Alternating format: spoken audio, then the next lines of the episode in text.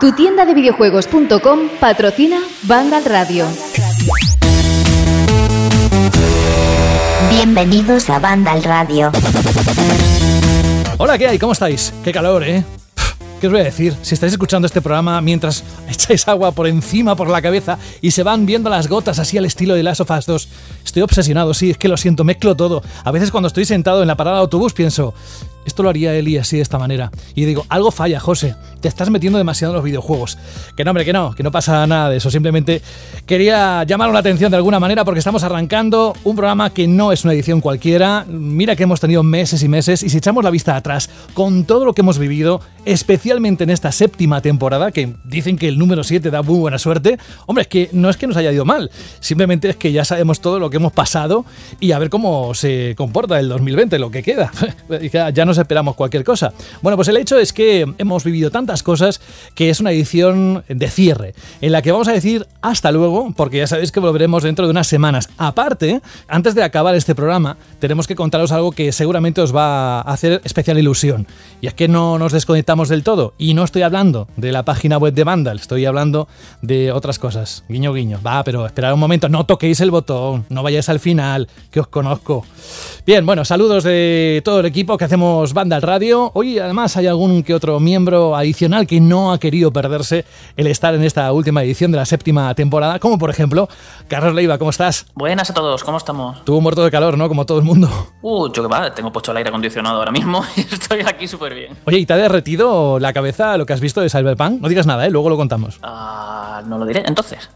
No, no, digo que en general te ha derretido. No, no, no, no, ya no lo digo, ya lo hablamos luego. bueno, venga, va, me gusta, me gusta ese fair play. Bienvenido, Carlos. Tenemos también a Saúl González. Hola, Saúl. Buenas, ¿cómo estáis? Tú, ¿qué? Esta semana has tenido de todo, ¿eh? No solo el de Last of Us 2, que le has dado caña, sino también al tío Juanón. No sé si lo tienes por allá, por donde vives en León, el tío Juanón. Yo lo tengo en mi pueblo, pero. Tengo, tengo, tengo aquí. ¿También? Ayer era, ayer era festivo, anteayer era Noche San Juan, que bueno, este año ha sido atípica, tranquilita pero, pero ha habido, ha habido Juan, ha habido, ha habido de las Sofas 2 estos días y bueno, he jugado bastante, bastante. He aprovechado el festivo. En mi pueblo es que se quemaba un muñeco que se colgaba al principio de las fiestas y luego al final se, se le quemaba entero allí, colgado del ayuntamiento y una sardinada y todo esto. Y visto ahora es un poco como, ¿what? Pero bueno. bueno, una falla. Bienvenido, Saúl. Tenemos también conectado a Rubén Mercado. Hola, Rubén. Muy buenas, ¿qué tal? ¿Cómo estáis? Que además Rubén hoy tiene no solo un especial protagonismo por aquello de que va a concluir la cacería 3.0, ya nos dirá cómo queda, es el reto número 12, va a explicar qué hay detrás de ese enunciado. También te puedo decir que en este momento, cuando estamos grabando este programa, acaba de entrar un correo que te va a redirigir, que no está dentro de, los límites, pero yo te lo mando y tú decides. Bueno, ya sabemos que los límites es todas las respuestas que lleguen mientras eh, hasta el momento en el que se cuelgue el programa dentro de las vías de descarga del podcast. Bueno, Rubén, ¿cómo estás? ¿Todo bien? ¿Mucho calor, supongo, también? Pues sí, bastante calor, la verdad. Ahora me he tenido que meter en la habitación del niño y está pegando el sol, con lo que estoy sudando como un pollo y no me puedo desnudar porque tampoco es plan de joderle así a los vecinos. Así que sí, mucho calor, pero, pero bueno, con ganas ya de, de podernos ir a sitios donde se esté más fresquito. Y muchas gracias por hacernos pensar en cómo estarías en esa situación. Oye, el, que echa fuego eh, puede ser el, iba a decir, el, listado, las ventas del The Last of Us 2, ¿no? O igual, o igual no. Pues la verdad es que la semana pasada hablábamos de un poco de, nuestras especulaciones. Yo incluso dije pues que estaría en una horquilla de entre 50.000 tirando muy, muy, muy, muy bajo y 80.000 siendo realistas y que todo lo que fuera estar por encima de esa cifra en su primera semana, recordemos, en los tres primeros días, yo creo que, era un éxito, ¿no? Yo incluso decía que podíamos conseguir o podíamos estar ante el mejor lanzamiento de los últimos meses, sin duda, y sobre todo de este, de este año, ¿no? La tarea no era fácil, la situación era complicada, también dijimos que salía posiblemente en el mejor momento para lanzar el juego, sin novedades, eh, con las tiendas recién abiertas, con la gente con ganas de salir y de comprar, con una campaña de marketing que ya hemos visto brutal y con una calidad de juego pues que yo creo que no ha dejado indiferente a nadie. Y así lo ha hecho, ¿no? Porque las primeras cifras más o menos todavía no está del todo cocinado porque todavía es pronto, pero, pero seguramente supere las 90.000 unidades entre las tres ediciones, la normal, la especial y la collector, con lo cual hay que decir que es una cifra mm, muy, muy, muy, muy buena. Yo creo que es un gran éxito que, que, también necesitaba el sector en un momento de haberlo pasado como se ha pasado y, y que en, supere un juego las 90.000 unidades en PlayStation 4 en formato físico después de esa situación, creo que hay que felicitar a, la gente de Sony, a la gente de PlayStation España por la labor que han hecho y sobre todo desde su parte seguro dar las gracias a todos los que han ido en esos primeros tres días de venta a comprarse The Last of Us 2 y haciéndolo el mejor lanzamiento del año con bastante diferencia respecto a los, a los demás. Pues ya tenemos una referencia para el día 21 de agosto, cuando volvamos en la octava temporada nos dices las cifras definitivas ya cocinadas del The Last of Us 2 y también las de Ghost of Tsushima, porque saldrá mientras nosotros no estamos haciendo Vandal Radio, eso sí, seguramente aparecerá la información dentro de la página web de Vandal. Bienvenido Rubén, también tenemos a Jorge Cano, hola Jorge. Hola, buenas. ¿Estás a punto de pillar vacaciones o da igual? Pues no, porque me las he puesto para finales de agosto, así que me queda mucho todavía. Madre mía, ¿qué vas a hacer todo este tiempo? ¿Jugar y jugar y jugar? Y trabajar, trabajar, trabajar. Bueno, bueno, es que tampoco es que esté desligado, ¿no? Jugar y trabajar.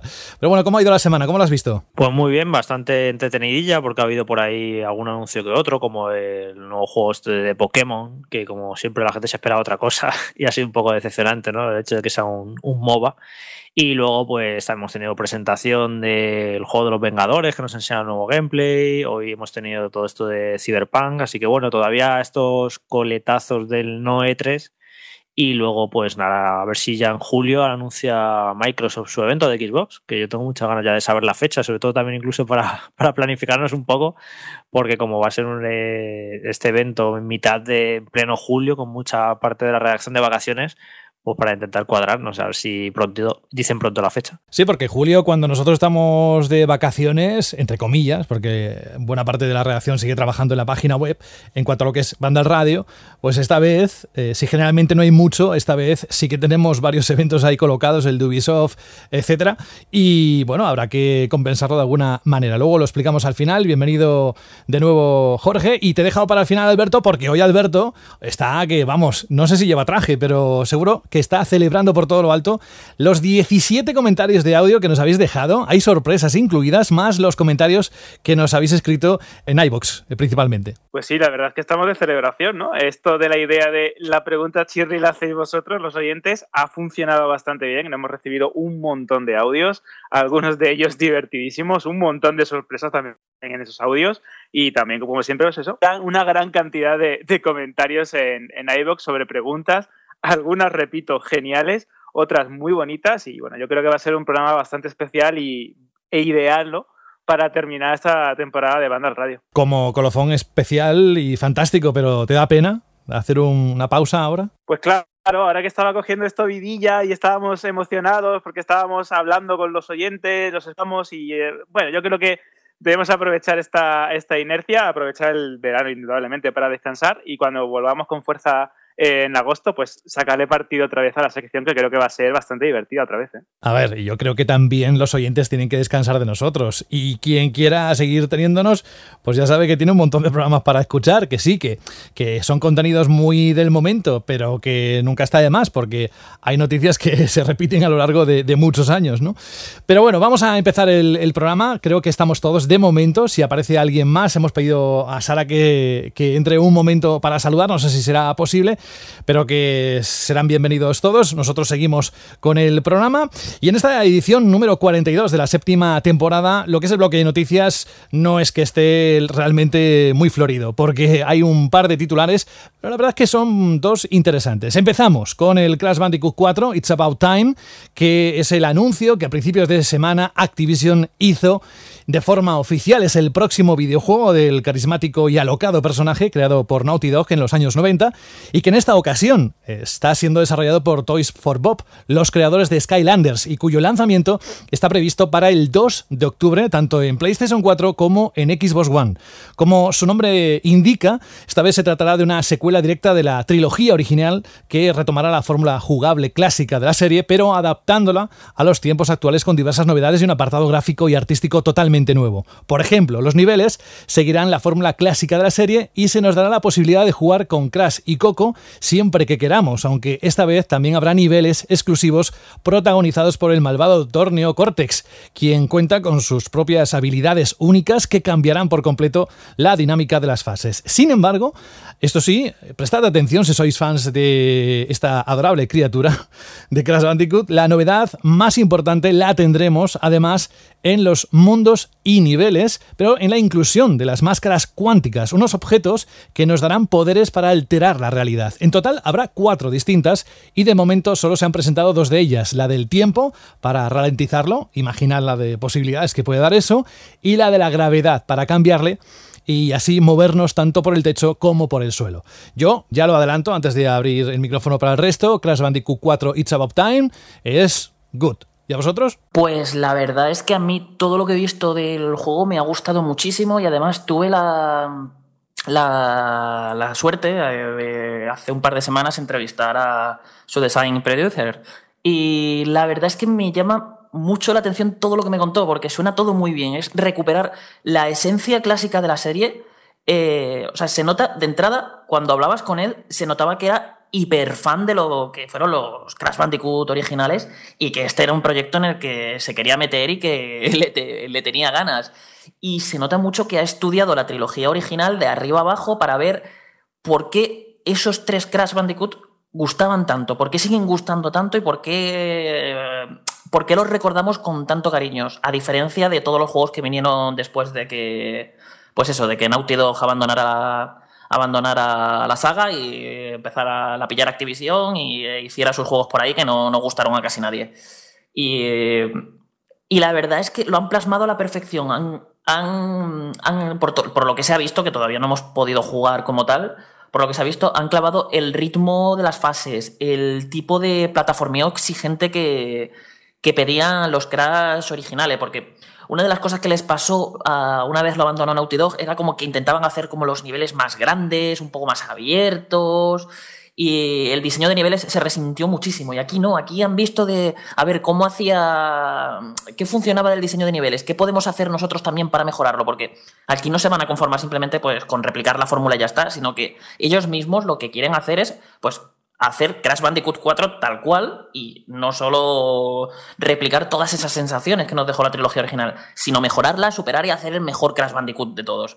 Y la verdad es que mimbres para ello yo le he visto, si lo hacen bien, cuando lo podamos jugar y los controles funcionan bien, las físicas, el diseño de niveles está a la altura y tal, la verdad es que la cosa promete bastante. Por ejemplo, también han metido un montón de movimientos nuevos que nos permite, que da más interactividad con los escenarios, ya sea para grindar por raíles, eh, balancearte en cuerdas, eh, que son cosas que realmente hemos visto en un montón de otros juegos de plataforma, pero que, oye, lo añades a este Crash, a lo que era la fórmula de Crash y todavía te queda un juego más completo de los que ya eran en su momento, más actuales y lo de las máscaras, que tiene un montón de posibilidades, rollo, por ejemplo, están cayendo pues, unos trozos de hielo, tú ralentizas el tiempo y entonces eh, los trozos caen más lento y los puedes usar como plataforma o puedes ralentizar unas trampas que van a, mucha velocidad y claro, no las puedes pasar de forma normal. Eh, lo de la gravedad, ir cambiando entre, pues eso, para moverte por el techo por la, o por el suelo, que da un montón de juego en algunas fases que, nos han, que, me han enseñado.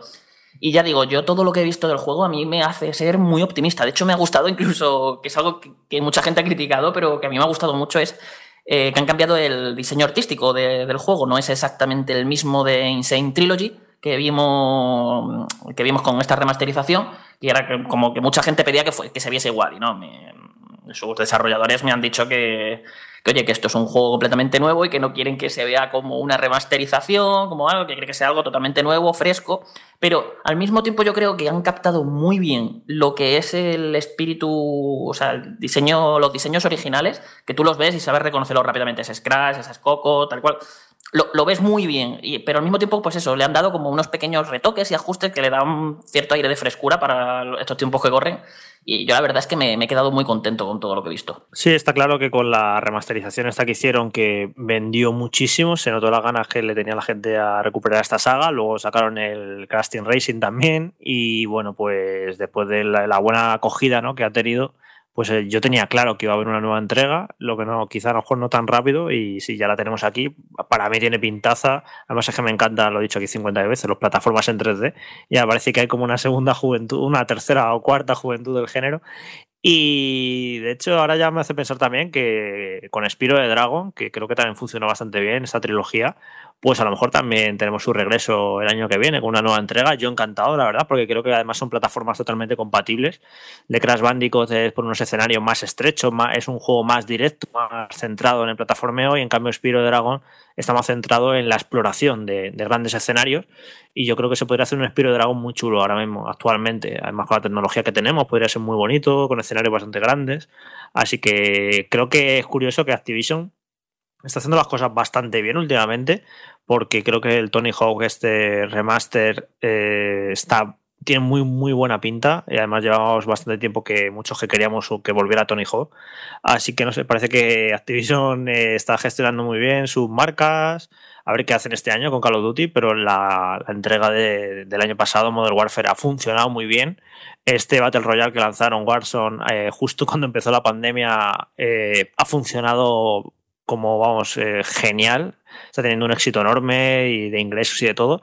Y no sé, que yo que sé, que estas, grandes compañías que son muchas veces la objeto de críticas, eh, tipo Activision, Electronic Arts, eh, Ubisoft, estas grandes, que parece como que se van rotando en ciclos de hacer las cosas mal y bien.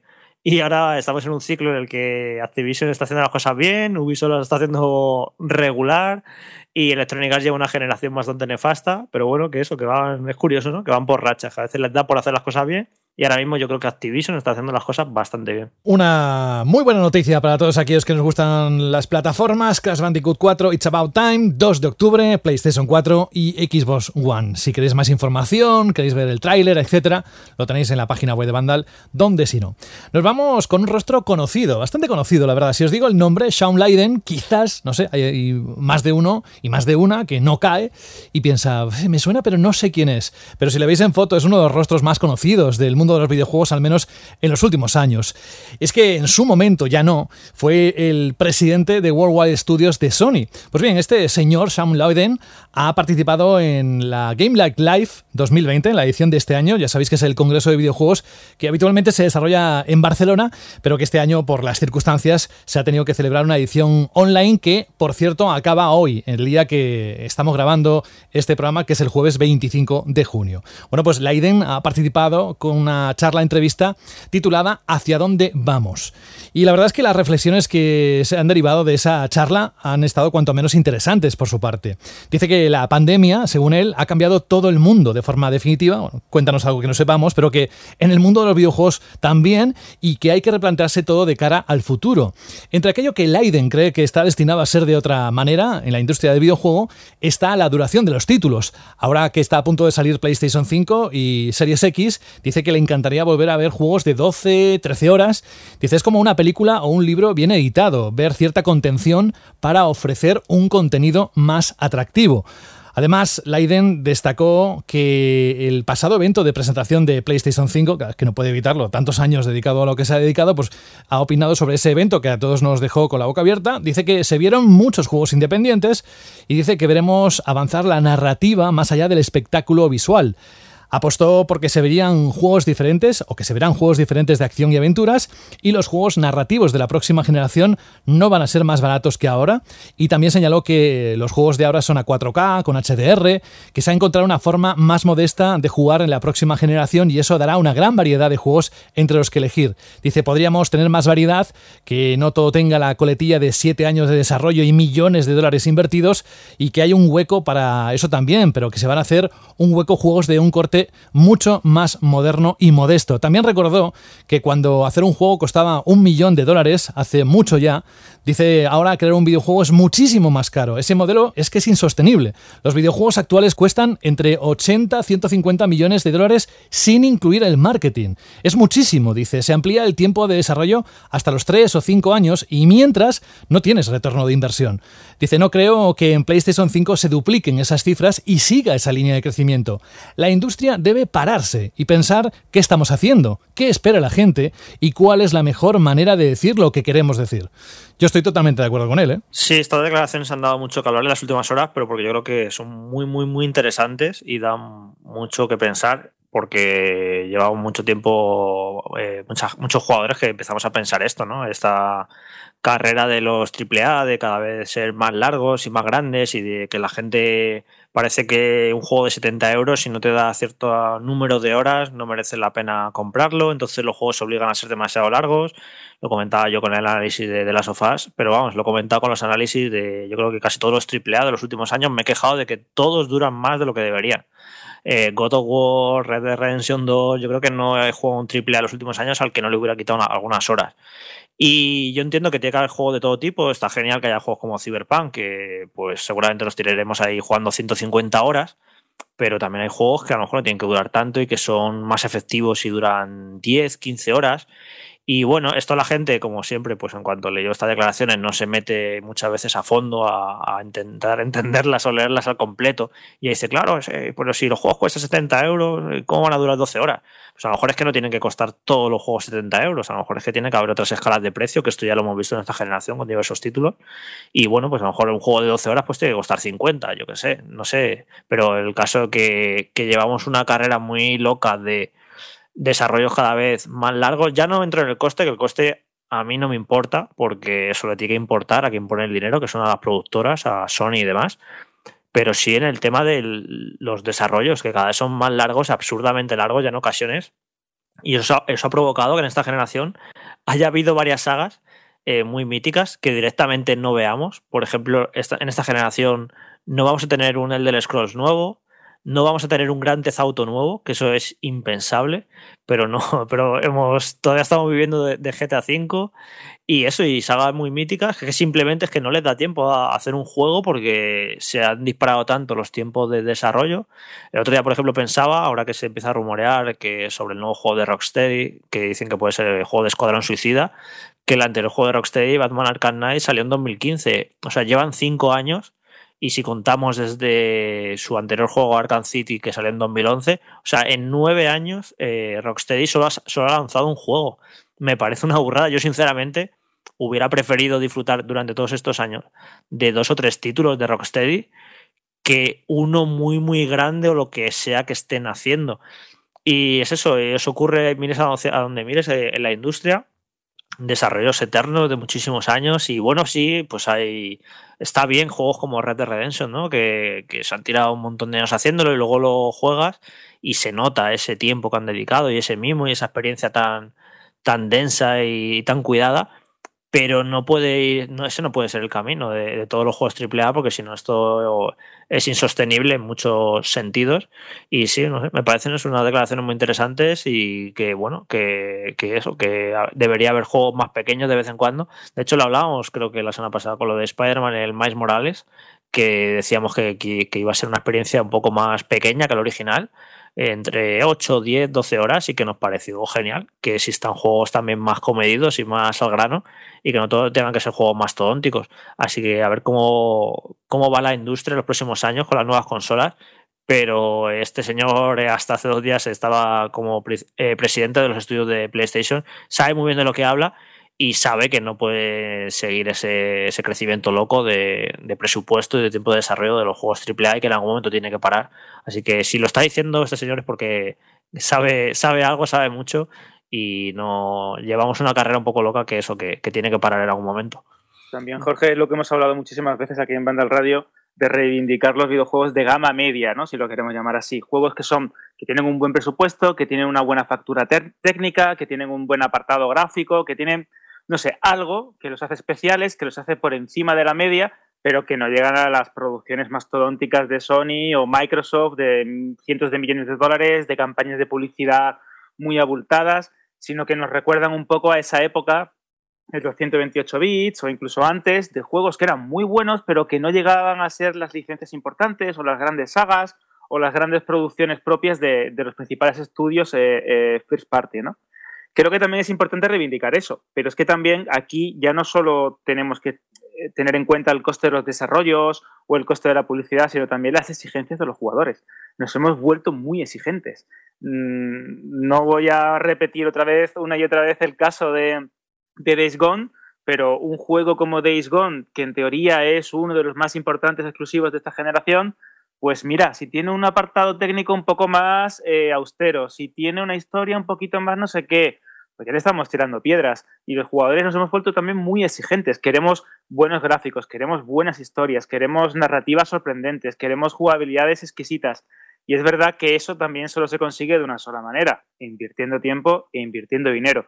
Así que también habrá que ver cómo las nuevas consolas o las nuevas formas de desarrollo y los cambios introducidos en el hardware, así también como el cambio de filosofía ¿no? que esta pandemia ha producido en muchos estudios a la hora de plantear el trabajo, distribuir el trabajo y crear los nuevos videojuegos del mañana, influyen también en esto y cómo también el público, vamos a decirlo así, tendrá que reeducarse a la hora de em, criticar o eh, ponerse delante de un juego. Precisamente, Alberto, es que es curioso que haya mencionado Days Gone, porque con Days Gone lo que ocurre es que la prensa, la crítica, dicen que fuimos muy críticos que yo creo que para eso estamos, y los jugadores que luego lo han jugado Days Gone y lo han disfrutado, les ha encantado. Y han dicho, joder, pues si este, juego está, si este juego está muy bien, si este juego es muy divertido, lo pusiste a caer de un burro.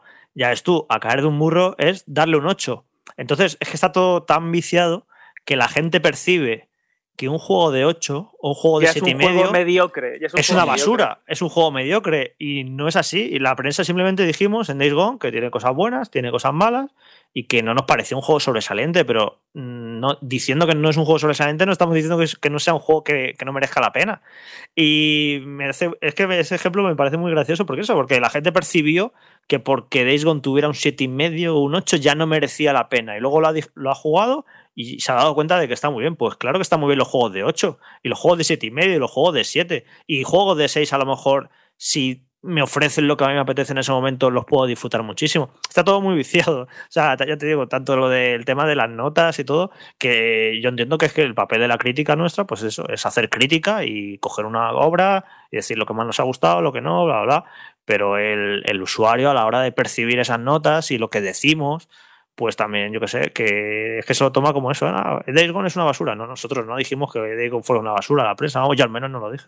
Sí, a mí, Jorge, esto me da un poco de, en teoría, me causa un poco de tristeza porque parece como que eh, los propios jugadores vamos a un elitismo exagerado que hemos visto en ciertos momentos en el cine, que parece que todas las películas tienen que ser el padrino, y si una película es más sencillita o tal, como que, uff, esto ya ni merece la pena verse en el cine ni tal. No, hay, hay para todo. Y en el tema de los juegos, yo también, igual que tú, estoy aburrido de ver juegos que se alargan de narices simplemente y yo creo que también aquí tienen un poco de culpa las compañías porque al final si lo alargan, yo creo que es por eh, presión de los usuarios y es que tiene que ser por eso. Es que si no, ¿para qué meter relleno? Parece que los videojuegos AAA se tienen que convertir ya en animes en los que tiene que haber relleno, cuatro o cinco horas de relleno para llegar a una, a una cuota de 25 o 30 horas. Y hay juegos que están muy, pero que muy bien y que si duran 12, 14 o incluso menos, 8 o 9 horas, pueden ser perfectamente. Luego ya podemos hablar del modelo de negocio. Hay juegos, evidentemente, los AA o incluso juegos independientes, juegos más pequeñitos, que yo estoy de acuerdo en que no podrían o no deberían salir a. Más que no podrían, poder pueden salir al precio que les dé la gana. Para mi gusto no deberían salir a 70 euros, pero hay proyectos más pequeños que o más cortos que pueden salir a un precio inferior o no. Hay igual quizás superproducciones como pues Red Dead Redemption 2, que evidentemente no es el mejor ejemplo, pero bueno, The Last of Us 2, si en vez de durar lo que dura, durase 8, 10, 12 horas, a mí no me parecería mal que costara lo mismo exactamente. Y es que es que muchas veces confundimos más como mejor y hay veces en los que menos es más, nunca mejor dicho, y en lo que reducir algo y contar algo de una forma más breve o no eh, hacer algo demasiado largo y demasiado tedioso por cubrir un cupo de horas, que parece que es lo que pasa en ocasiones, eh, yo lo agradecería. Y luego es lo que hablamos también de juegos más pequeños, parece que, eh, y aquí vamos a otra vez al debate de las notas, que no voy a entrar, pero juegos más pequeñitos que tienen un 8 incluso menos, que como que no merecen la pena. Y me estaba acordando ahora del Mutant Year Zero Road to Eden, que es un juego de estrategia que me encantó, genial, tenía un par de fallos, le di un 7,8 y a la gente le ha encantado. Claro, es que es que ponemos una nota, al final nos ajustamos a una crítica, pero un juego de 7, un juego de 8 no tiene por qué ser malo, ni mucho menos, incluso si te gusta el género o si te gusta la temática, como ha pasado con el Days que puede ser un juego que quizás no es redondo, pero si te gusta la temática zombies o te gusta el tema de ir en moto y te gustan esos juegos de mundo abierto, seguro que te lo pases muy bien. Es que quizás a veces buscamos demasiado la perfección y estos son juegos y no todo puede ser obras maestras. Y yo creo que yo disfrutaría más con juegos más cortitos y que salieran, por ejemplo, te puedes tener un par de Batman, un par de Batman esta generación, un GTA, un Elder, bueno, con Elder Scrolls es más complicado, pero pero claro, es que son juegos muy grandes, pero es que no hemos tenido un Elder Scrolls puro esta generación tampoco, no sé, yo creo que yo estoy bastante de acuerdo con estas declaraciones. por cierto, hemos eh, hablado hace un momento de Crash Bandicoot y le decía a Carlos antes fuera de micro que también hay otro problema con el valor percibido, porque este nuevo Crash Bandicoot, el precio de venta eh, son 60 euros. Y no sé por qué, desde esto lo llevo viendo yo desde hace muchos años con Rayman Origins, la gente cuando ve un juego así como de dibujitos, su aspecto cartoon, eh, considera que no, que no debe costar 60 euros. A mí esto es algo que me fascina. Como que relacionamos eh, precio completo con gráficos súper detallados y tono maduro, pero si es de como para niños, no debe costar 60 euros. Parece que la única que puede eh, vender juegos así con aspecto infantil a 60 euros es Nintendo. Y me parece increíble eso, que la gente sin, sin saber cómo es Crash Bandicoot 4 en cuanto a escala, contenidos y todo lo que tiene, ya está, ya lo percibe como que es caro, que cueste 60 euros. Esto es a mí algo que me parece también curiosísimo y que bueno, que, viene de hace mucho tiempo. ¿eh? Yo aquí solamente me iba a meter para decirle a Jorge que a mí no me sobra ni un solo minuto de God of War, pero aparte de eso, es lo que estáis comentando, eh, también yo es que veo que últimamente una forma de valorar mucho que tiene la gente los juegos es valorar los juegos al peso. Es como, ¿cuánto dura? 40 horas. ¿Y cuánto me cuesta 40? Un euro por hora, me vale. Eh, es como que una, forma completamente errónea. Y yo soy de los que, vamos, como vosotros, creo que cada juego tiene que durar lo que tiene que durar. A mí, por ejemplo, eh, yo le eché más de 100 horas a The Witcher 3 o más de 100 horas a Persona 5 y son juegos que pues eso, te duran tú más de 100 horas, pero es que esas 100 horas están justificadas, te lo pasas muy bien, tienes un montón de cosas para hacer y quiero decir, eso es contenido de calidad, todo lo que tienes ahí. Y si dura eso, o sea, el juego te lo está justificando para que tú no te estés aburriendo y no llegues al final agotado diciendo, ojalá esto se hubiese acabado hace 20 horas o 30 horas. Eh, y luego pasa lo contrario, de juegos a lo mejor que te duran 5 y se te hacen como si hubiesen durado 50. Entonces, es como un poco como. Aquí yo creo que al final lo que tenemos que quedarnos es con si un juego dura lo que tiene que durar. Luego, por ejemplo, tenemos. Antes lo estaba hablando con Alberto, que es un juego que a nosotros nos flipó porque somos muy fan de Alien, Alien Isolation. Nos parece un juegazo de arriba abajo. Pero le quitas cinco horas y hubiese salido mucho mejor. Y fue como un poco como que se les metió en la cabeza de que el juego no iba a vender o iba a ser peor percibido si no llegaba a las 20 horas. Y nada, me empecé, alargaron como todo, toda esa recta final de una forma ya que se hacía incluso agónica, que decías tú, por favor, que se acabe ya el juego, que mira que me estaba gustando, pero es que vais a conseguir que lo acabe odiando. Y, y es como un pequeño mal que hay ahora mismo en la generación, que es como que se están presionando para que los juegos eh, duren más de forma artificial y, no se está calibrando bien, ¿no? Si un juego te tiene que durar 10, te, dura 10. Y, si te tiene, y si te da para durar 50, como puede ser un Dragon Quest, pues que te dure tus 50. Lo que pasa, Carlos, es que nosotros hablamos desde nuestra posición hardcore, que estamos colmados de juegos, que nos falta tiempo para jugar a, todo lo, a lo que tenemos acceso, pero hay otro perfil de jugador muy distinto. Y si las compañías han, han ido por este camino, es por algo, porque tienen estudios de mercado y sabe que la gente demanda estos juegos enormes.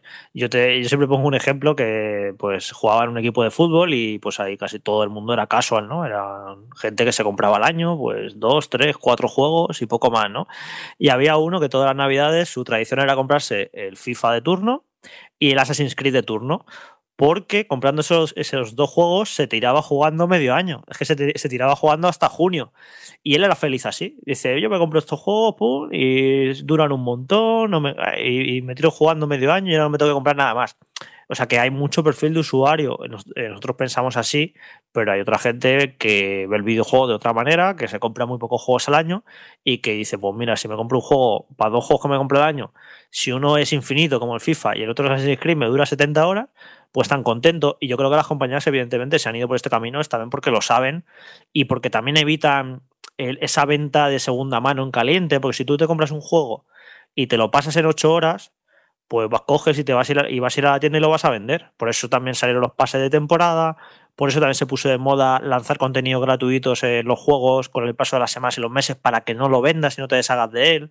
El meter multijugador de relleno, que lo acabamos de ver con Resident Evil 3. Sí, el multijugador y tal. O sea, hay una serie de triquiñuelas para que no te deshagas rápido de, del juego. Y una de las más obvias es que el juego es ya muy grande. Porque hasta que te lo has pasado, pues ya se ha devaluado tanto que a lo mejor ni te merece la pena venderlo de segunda mano. Así que no sé, son una serie de cosas, ya te digo, es demanda del mercado, es la manera en la que ha visto las compañías que, que sus juegos tengan valor y, se sostengan durante varias semanas sin que la gente lo venda de segunda mano. Son una serie de circunstancias, esto, todo esto es muy, muy complejo, pero eso, a ver qué camino llevan en la, en la nueva generación porque es, claro, es que no pueden seguir pegando cada nueva generación de consolas, que los presupuestos se multipliquen por dos, que los tiempos de desarrollo, porque vamos ya, eh, eh, GTA 6, o sea, estamos ya, han pasado siete años desde GTA 5 y le quedarán a GTA 6, yo creo que otros tres años. O sea, va, vamos a irnos a un desarrollo de 10 años con GTA 6. ¿Qué pasa? Que para, para, poder jugar a GTA 7 van a ser 20 años. No sé, llegará un momento que, no sé, llegaremos a ver nosotros un GTA 8. No sé, es un disparate lo de estos tiempos de desarrollo tan largos. Sí, pero ahí también creo que has cogido un ejemplo malo porque ya sabemos que Rockstar funciona de otra manera. O sea, es, yo creo que es la única que se puede permitir funcionar así porque, bueno, aparte los, ya lo estamos viendo. GTA, ¿Hace cuántos años se lanzó GTA 5 y dónde está ahora mismo? En la lista de venta todas las semanas, ¿no? Es un poco sí, como sí, que al final anomalía, la jugada... Es una anomalía o sea, es como Rockstar es, es, su propio mundo. Ya, pero mmm, ¿vosotros creéis que Rockstar va a tener prisa en lanzar un nuevo lanzamiento cuando durante este confinamiento ha sido el juego más vendido por encima de grandes lanzamientos que ha habido eh, y, y, que hayan que el juego haya, se haya lanzado hace tanto tiempo el gran secreto de GTA es sin duda el mantener al usuario con actualizaciones, con eventos, con historias, que lo hace que cada vez eh, gente que se enganche ahora puede disfrutarlo como un juego nuevo. Es decir, bueno. que Rockstar no va a tener ninguna prisa. Al final, estamos hablando de cosas desde un punto de vista muy jugón, que me parece bien, y lo estoy escuchando y estoy escuchando atentamente, porque desde un, de, un punto de, de, un punto de vista muy jugón, pero en ningún momento lo estoy mirando desde un punto de vista eh, de negocio final, nos guste más o menos a nosotros como usuarios y a nosotros como defensores de este sector y como gente que disfruta de este sector, cada uno a su forma, cada uno de sus juegos, cada uno con el tiempo que tenga, no os habéis puesto en ningún momento desde el prisma del empresario. ¿Qué quiere una compañía de videojuegos? Que cuanto más tiempo estés jugando a su juego, mejor que mejor, y si puede enganchar con el siguiente, mejor que mejor. Hay juegos que tienen un modelo de negocio de una historia o una aventura con más, menos horas, con más o menos relleno, eso es indiferente, y otros juegos pues, que, que tienen otro modelo de negocio, como puede ser Fortnite. Es decir, las compañías lo que quieren es que juegues a sus juegos. Y mientras juegas a sus juegos, estás gastando y consumiendo de sus juegos. Y para una compañía, el precio de lanzamiento es una parte importante, sí, es una parte interesante de las grandes compañías, no hablo de las pequeñas compañías. Pero al final, los precios, no hay una libertad máxima en poner y hacer lo que tú quieras. Hay ciertas directrices, ciertos costes fijos que tienen que estar, dure, cueste más o cueste menos el desarrollo, hay una serie de royalties fijos que se tienen que pagar, con lo que tampoco eh, puedes saltártelo y pagar menos porque si es un juego más pequeño, un juego más grande, los royalties, el porcentaje es el mismo, en la licencia de poder disfrutarlo o poder hacerlo para PlayStation o para Xbox también vale un dinero, la duplicación no la hace los señores de Anapurna en su casa, las hace Sony en su almacén o en su fábrica, en este caso de, de, Austria, Microsoft en su fábrica de Irlanda, y todo pasa por allí, todo tiene unos costes. Cuando se lanza una nueva consola, eh, los mínimos de producción son mucho más altos. Ahora mismo el poder lanzar un juego en físico para PlayStation 5, seguramente los mínimos de producción y los costes de producción son mucho más altos que en PlayStation 4. Eh, yo lo viví en PlayStation 4, donde eh, un juego, hacer una reposición de un juego, y muchas veces dices, este juego llegaron pocas unidades a España. Vale, se ha vendido bien. ¿Por qué no hay? ¿Por qué no hay? Porque hay un estudio de mercado por parte de la compañía en el que dice que si de lanzamiento han vendido 5.000 unidades o 8.000 unidades, en los próximos seis meses venderán entre 1.000 y 1.500 unidades. Pero si el mínimo de fabricación, como en su momento eran 5.000 copias o ahora mismo que pueden ser 1.000 o 1.500 copias, pues es normal, si tú crees que vas a vender 1.500 y tienes que fabricar 3.000, pues no las haces y piensa desde el punto de vista empresarial, no piensa en el punto de vista del jugón que no ha podido comprar ese juego de lanzamiento y luego lo ha visto y se lo ha querido comprar. Al final, esto es un negocio. Por más que nos cueste verlo a todos los que nos gusta esto y todo sería maravilloso si, si cuando las compañías a la hora de hacer un juego pensaran en el usuario al 100% y no en el accionista al 100%, ¿vale? Porque las eh, empresas de desarrollo piensan en crear algo para el usuario, pero sobre todo lo que tienen que dar es un rendimiento para el accionista. Si no hay rendimiento para el accionista, ya puedes tener una idea súper bonita, súper corta, súper larga, súper colorida, súper indie, súper transgresora o como sea, que nadie te va a dejar el que lo lances o el que hagas una continuación, ¿no? Es decir, que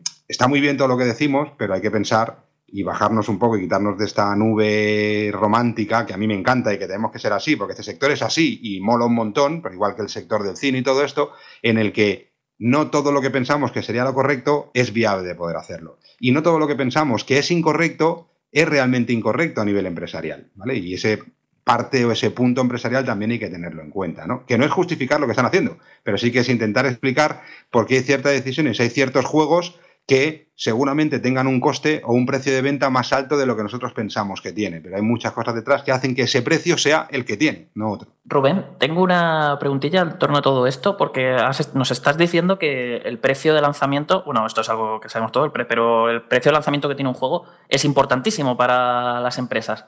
Entonces, eh, ¿tú no crees que realmente con la forma tan, o sea, con las estrategias tan agresivas que se están siguiendo de despreciar los juegos el mismo mes de lanzamiento y cosas así que estamos viendo frecuentemente, no es un poco como que le estás quitando ese valor a tu producto porque luego eh, tenemos ese caso aparte único, que yo creo que no lo he visto todavía en otra compañía, que es Nintendo, que se niegan totalmente a, como a quitarle valor a su producto y ellos te lanzan su juego a 60 euros y su juego se va a quedar vendiéndose a 60 euros, ya puede ser el Zelda Breath of the Wild, el Mario Odyssey, durante 5 años y bueno, a saber cuánto más tiempo lo van a mantener ese precio y nada, si tú quieres jugar ese juego, paga lo que ese juego cuesta y lo que realmente te va a ofrecer, lo que te está dando. Sí, antes mencionaba Carlos a Activision y Activision también es una de las que también le gusta mantener bastante precios.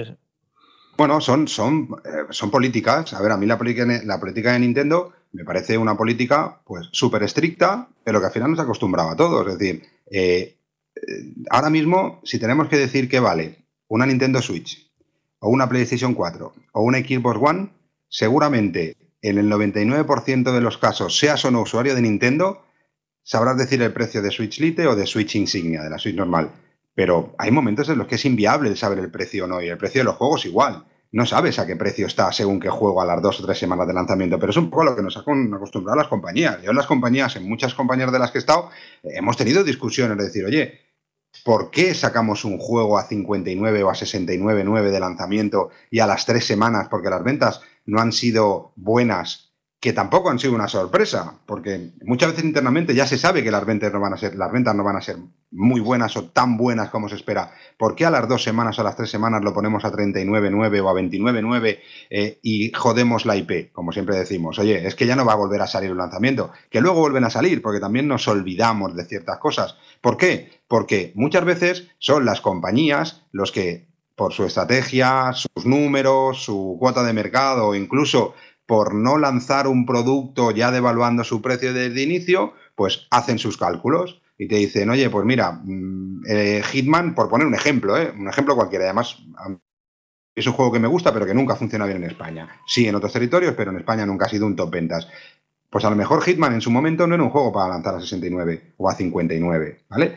Al poco tiempo estaba a 39 y se ha vendido bien. ¿Pero por qué? Porque hay una estrategia europea o mundial de más o menos de una homogeneidad de precios, sin marcar los precios, porque no se pueden marcar. Nintendo tuvo un problema por hacer algo parecido hace algunos años y eso también hizo decir que los precios son los mismos para todos los clientes, en todos los territorios, en todos los países, con el mismo PVP, ¿vale? Entonces, eh, hay unas estrategias mundiales de lanzamiento, porque no todo lo que no funciona en España no funciona en el resto del mundo. Y no todo lo que funciona en el resto del mundo no tiene por qué funcionar en España. Pero si cada compañía tiene que hacer una política de precios diferente para cada uno de los territorios, pensando en si va a funcionar mejor o peor, va a ser complicado. Entonces, hacen sus números y se han dado cuenta de que, a pesar de que mucha gente que compra en lanzamiento un título y le jode muchísimo ir luego a la tienda dos semanas después y ver que el juego está en promoción a 39,9, 20 o 30 euros por debajo de que él lo pagó, hostia, en ese momento te calientas y te enfadas. Y yo no soy partidario de que hagan eso, pero al final luego vuelven a lanzar otra IP con más o menos eh, un precio eh, igual a todos los precios de los lanzamientos de ese momento. Es decir, además no se puede lanzar, tú no puedes coger como compañía, a pesar de que hay gente que pueda pensar que sí, pero las grandes, las grandes compañías no pueden elegir si por, porque sí, de pronto, un gran AAA, en vez de a 59 o a 69, a 49. No se puede. No hay ninguna norma que te lo prohíba, pero nadie lo hace porque no se puede. Porque, ¿cómo vas a sacar tú un Call of Duty nuevo de lanzamiento a 39.9 por mucho que piense que van a vender cinco veces más? No se puede, es una mentalidad de, de devaluación de la franquicia que no se puede. Incluso yo me pongo en el papel del comprador y si ahora de pronto me sacan el nuevo FIFA, por ejemplo, yo voy diciendo juegos de diferentes compañías, si os fijáis no repito ninguna compañía, porque todas las compañías siguen el mismo patrón. Si el año que viene el FIFA para PlayStation 5 de lanzamiento o el de PlayStation 4, el FIFA 21, me lo sacan a 39.9, lo primero que el usuario piensa es que no está completo, algo le falta, seguro que no han mejorado.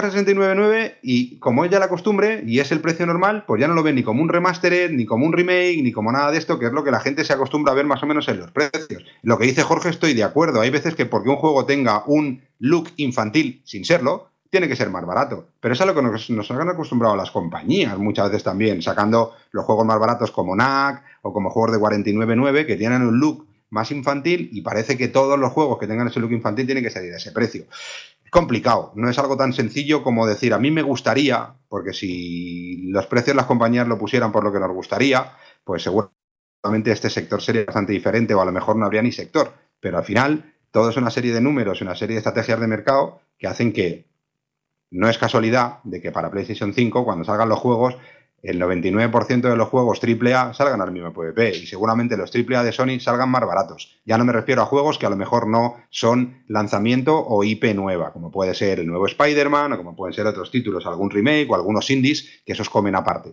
¿vale? Eh, pero veremos que los lanzamientos Qué casualidad que saldrán todos al mismo precio. Bueno, pues porque hay una tendencia y una forma de gestionar esto, vamos. Y a todo esto, Franje Matas, ¿qué opina? Porque el pobre ha conectado hace ya unos cuantos minutos y está escuchando las valoraciones de sus compañeros sin poder decir ni mu. Fran, muy buenas. Muy buenas. Bienvenido al programa, a esta última edición. Yo sé que ibas a estar en algún momento, pero no sabía cuándo. Así que ya estás aquí. No sé si quieres opinar al respecto de las declaraciones del expresidente de Worldwide Studios de Sony, Sean Leiden, sobre que le gustaría ver juegos de 12 horas en PlayStation 5. Vamos, sobre la duración de los juegos y un poco la rentabilidad de juegos con unas producciones tan largas en el tiempo. Bueno, lo primero que para la gente que me está escuchando, ya supongo que me ha escuchado durante este año, ya conocerá un poco mi opinión en esto. Yo también estoy bastante de acuerdo con la opinión de Sound Leiden. Pero aparte de todo lo que habéis dicho todos vosotros, todo lo que ha dicho Rubén, también hay que tener en cuenta que los costes de desarrollo, o sea, ya no hablo de distribución ni de venta al público, sino el propio coste de desarrollo, de pagar los sueldos a los trabajadores, no es escalable respecto a las horas que dura el juego. En el sentido de que lo que más cuesta de un juego no es la cantidad de contenido, sino el hacer el motor gráfico o usar un motor gráfico ajeno y adaptarlo a tus necesidades, el hacer unas bases jugables, el hacer un diseño, el, hacer la historia. O sea, son una serie de cosas, una, una base, ¿no? Que después sobre esa base se añade contenido mucho más rápido. Un juego que dura 15 horas no cuesta la mitad de desarrollarlo que un juego que dura 30 horas. En el, siempre y cuando estamos hablando de, de la misma escala de producción, de la misma cantidad de detalles. Que eso que también hay que tener en cuenta ese aspecto. Pero después, no sé, a mí me da pena de que si hoy día saliera un juego como Prince of Persia la Arena del Tiempo, ¿no? Que es un juego que hoy día se consideraría que dura poco, eh, no podría costar lo mismo que un GTA 3 de su día, ¿no? O sea, en ese momento, pues Prince of Persia en el tiempo y GTA 3 salieron al mismo precio y ahora mismo no podría costar lo mismo un nuevo Prince of Persia de 12 horas que un GTA 6. Y eso a mí, por lo que ha dicho Rubén, por lo que nos han acostumbrado a la compañía, también por cómo nos han acostumbrado como usuarios al tipo de producto de videojuego que consumimos. Pero me da pena que eso sea así. Y sobre todo ahora, porque yo creo que justo ahora en esta generación, más que nunca, la duración debería importar menos. Porque el hecho de que te acabes un juego y que ya lo tenga que poner en la estantería, no es como hará, dos generaciones, que era en plan de ahora que juego. Porque ahora hay un mogollón de juegos gratuitos con una calidad que quién no iba a decir a mí hace cuatro o cinco años que los juegos gratuitos iban a tener la calidad que tienen hoy día, con los que podemos seguir jugando a otras cosas. No sé, es un tema complicado. Pues muchas gracias, Fran, por tu punto de vista.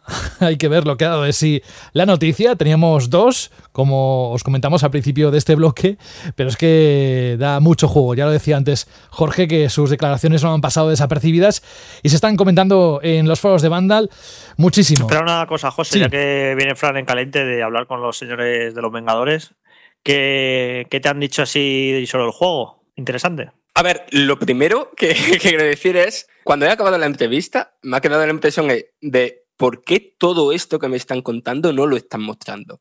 ¿Sabes? Porque yo estoy viendo por redes sociales y por los comentarios que tenemos en nuestras noticias y tal, como una reacción bastante negativa al juego. Y después, cuando tú te pones a leer lo que han dicho los, desarrolladores en entrevistas o lo que me han contado a mí en esta misma entrevista, pues no sé, hay cosas bastante interesantes. Y a ver, sin entrar en mucho detalle, pero digamos que el loop del juego parece, o sea, el, cuando hablo de loop es, hablo igual que como cuando en Destiny, ¿no? Tú te acabas una campaña y te preguntas, ahora después de la campaña, ¿qué hago? ¿no? Pues aquí ese loop, ese tipo de cosas que haces después de que te has pasado el juego, va a ser súper profundo, va a tener una, una cantidad enormísima de contenido.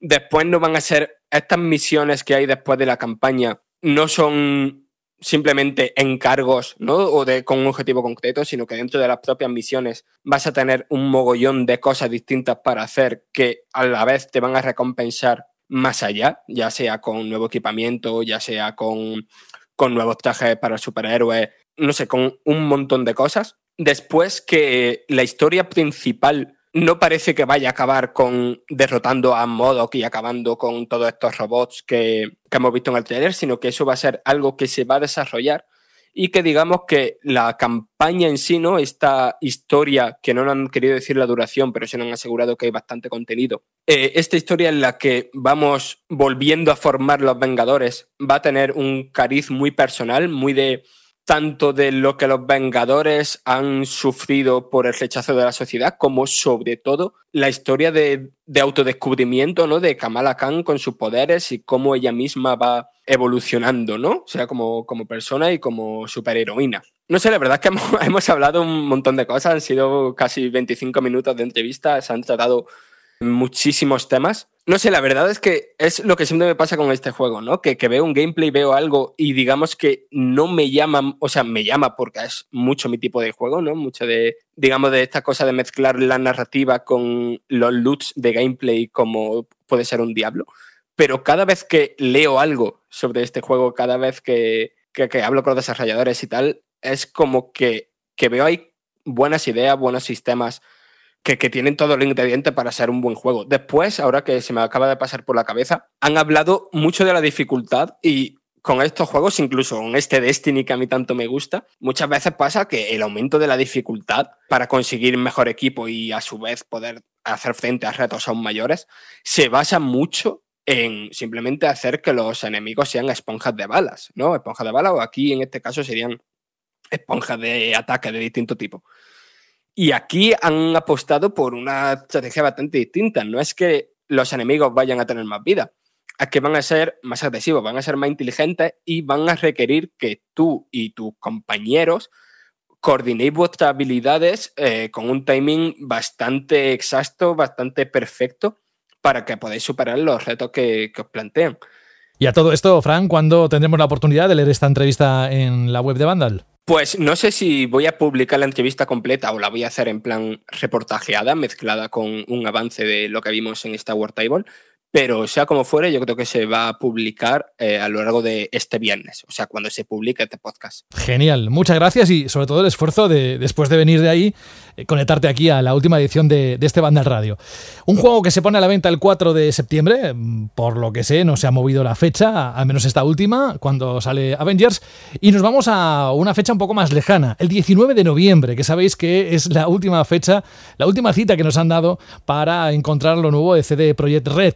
Yo os voy a decir que alguien de aquí, que por eso está con nosotros, no solo porque es el último programa, que también le tendríamos, sino porque ha tenido un primer contacto con el juego y además que se lo ha pasado muy bien explorando Night City. Estoy hablando del juego Cyberpunk 2077, del cual ha podido sacar impresiones Carlos Leiva tras jugar en streaming a una demo de cuatro horas de duración en una sesión de juego que organizó Bandai Namco. Así que, Carlos, como te puedes imaginar de este juego, somos todo oídos. Bueno, pues lo primero, eh, os voy a decir que todo el hype que hay alrededor de este juego, al menos por lo que yo he jugado hasta ahora, está más que justificado. O sea, yo creo que es un juego que, que viene pisando fuerte y que, vamos, se nota que, que CD Projekt es un estudio que cuando hace un juego lo da absolutamente todo para hacer el mejor juego posible, se toma su tiempo de desarrollo. Vamos, es una especie de rockstar polaca más pequeña, pero que la filosofía que hay tras sus producciones es prácticamente, es prácticamente la misma y en este juego se, se nota mucho. O sea, han ido... Si ya The Witcher 3 nos pareció un juego enorme, repleto de cosas para hacer, con una, narrativa hiper cuidada, a pesar de ser un juego de mundo abierto, que ya sabéis que existe, suele existir el San Benito este de que los juegos de mundo abierto no, se pueden contar buenas historias y tal. Y vino de Witcher 3 y dijo, ¿cómo que no? Y, a nivel narrativo, pues es probablemente de mis juegos favoritos de la generación, el cómo están escritos los diálogos, las misiones, eh, la cantidad de opciones que tienes para escoger, las consecuencias, cómo van afectando el mundo, a la trama coger todo eso y llevarlo pues a una ciudad futurista en 2077 de ciencia ficción en el que pues nada, la humanidad pues ya está habituada a esto de modificarse el cuerpo con implantes, a mejorarse y demás. Y básicamente tenemos un juego de rol, pero además juego de rol puro y duro porque está basado en un juego de, estos de, de, rol, de fichas, dados y demás, como podría ser Dungeons and Dragons y este tipo de, juegos. Eh, la cosa que evidentemente aquí pues no hay combates por turnos ni nada. Y esto se nota mucho al principio. Aquí no interpretamos a un personaje ya hecho como podía ser Gerald. Eh, no, aquí tienes un editor absurdamente completo. O sea, cuando digo absurdamente completo es que puedes modificar el aspecto que van a tener tus uñas, cómo van a ser tus pezones, los genitales de ambos, de ambos sexos. O sea, es Cualquier cosa que se te ocurra que puedes tocar, vas a poder modificarla para crear el avatar que, como, tú quieras. Y luego además vas a tener que pues, repartir tus puntos de estadísticas en tus diferentes estadísticas principales, lo típico fuerza, inteligencia y demás.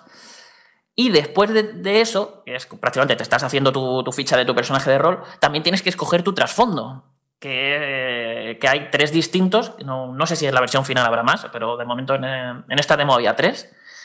Y cada uno de estos trasfondos argumentales para nuestro personaje nos da un prólogo completamente personalizado. Es decir, no es lo mismo si tú eres un nómada que si eres un chico de la calle, eh, pues eso, que un chaval que se ha criado en las calles. Entonces cambia completamente el prólogo y no solo eso, sino que tu forma de interactuar con el mundo también se ve alterada porque vas a tener un montón de opciones de diálogo exclusivas de, digamos, por tu trasfondo argumental. Es decir, yo, por ejemplo, me cogí, pues esto, un chaval criado en las calles y yo cuando iba hablando, avanzando en la historia y demás, cuando trataba, pues, con gente que se mueve, digamos, de forma más o menos ilegal, así rozando la ilegalidad, pues yo ya me conocía a los mediadores, conocía quiénes eran los, la gente más famosilla en, los suburbios, y me salían opciones de diálogo en las que yo podía interactuar con ellos, incluso ganarme su favor, porque yo soy alguien de la ciudad, ya me conocen y demás. Eh, entonces te cambia mucho todo.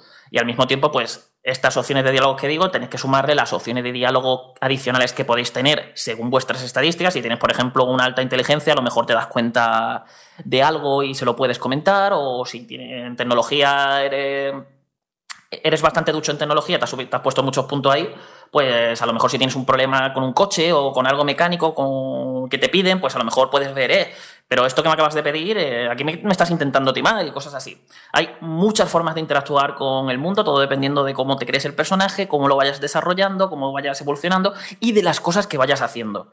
Esto es tanto a la hora de jugar como a la de ir escogiendo pues, los diálogos, las conversaciones, elecciones y demás.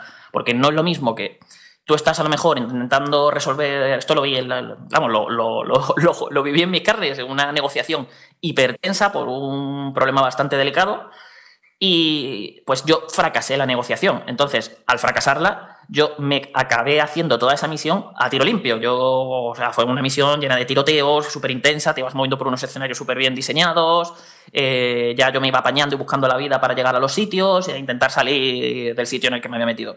Pero luego me estuvo enseñando el desarrollador, pues eso, que tú esa negociación, si la haces bien todo, eh, has, y has escogido las cosas adecuadas, has hecho previamente a esa misión ciertas cosas que te puedan dar, que te puedan mm, valer para que esa negociación sea más fácil, porque también hay objetivos adicionales, algunos ocultos y demás, pues a lo mejor la llevas a buen puerto y simplemente has resuelto esa misión pues hablando. ¿Qué pasa? Que evidentemente cuando sales de la misión, eh, todo lo que ocurre y las consecuencias que puede tener el hecho de que te hayas cargado a toda una banda de criminales, digamos así, eh, a tiro limpio y los hayas matado a todos, no son las mismas consecuencias que si dejas a esos criminales vivos, eh, vas por otro lado, a lo mejor puede haber represalias más adelante, a lo mejor te pueden mandar más misiones. Ya te digo, el juego va a modificar acción y consecuencia. Va todo modificándose a medida de cómo vas jugando, cómo resuelves las misiones. De hecho, esto también es muy interesante porque evidentemente no todas las misiones se pueden resolver hablando. Aquí hay gente a lo mejor a la que te encuentras y, lo último que van a querer es hablarte, que van a querer meter un tiro en la cabeza y, punto. Pero todas las misiones me han dicho que se pueden superar de una forma no letal. Es decir, si, si a lo mejor el hablar no es una opción, pues tienes el sigilo entonces, a lo mejor puedes resolver una misión sin que se dé cuenta la gente o pillándolos y noqueándolos para no, para no matarlos. Hay como muchas opciones. Claro, dependiendo de esa forma de jugar, también va, cambiando todo, se va, va, va, a tener sus consecuencias y el mundo va tomando forma respecto a, a lo que tú vas haciendo. Y ya digo, es que me parece el típico juego al que le podemos estar echando horas porque luego además eh, os podéis hacer una idea de si, si, habéis jugado a The Witcher 3 o cualquier otro juego de CD Projekt, más o menos os podéis hacer una idea de sus puntos fuertes, de, por ejemplo, el diseño de misiones, que es una pasada, o sea, son misiones hiper elaboradas, con una narrativa cuidadísima y todo esto, ya sea misiones principales o secundarias. El mundo es muy orgánico y pueden pasar cosas cuando menos te lo esperas. Generalmente tienes, cada vez que llegas a un distrito nuevo, tienes tu típica lista de la compra, por decirlo así, en el que salen iconos por el mapa, te dan algunas misiones por el móvil y demás y tú ya pues te vas yendo a los sitios, vas investigando y, tal. Pero también pueden pasar muchas cosas. Eh, por ejemplo, puedes encontrar el típico documento de estos de, de, leer que te encuentras por ahí y tal. Pues a lo mejor le echas un ojo al ordenador del sitio este en el que te acabas de meter y ves un correo electrónico y ese correo electrónico a lo mejor te habla, pues, qué, qué sé yo, de, de un alijo que, que, han escondido no sé de qué dónde y que se va a hacer un intercambio allí, que vaya, que el tipo del ordenador que vaya a recogerlo y demás. Y a lo mejor te das cuenta que te está diciendo hay una hora, una fecha y tal, y entonces tú vas a esa hora, esa fecha y te encuentras que está pasando a lo mejor ese intercambio tal, te puedes meter, puedes descubrir una nueva misión. Ya digo, es un mundo hiperorgánico, o sea, de todo lo que me han contado, hay cosas que he visto, que he podido ver en estas cuatro horas, que os puedo confirmar que son muy reales, y otra, otras que me han tenido que explicar porque evidentemente en el tiempo que he tenido, no, que cuatro horas, a mí es que para mí estas cuatro horas han sido como que haber, visto un 1 o 2% del juego, es como no haber visto nada.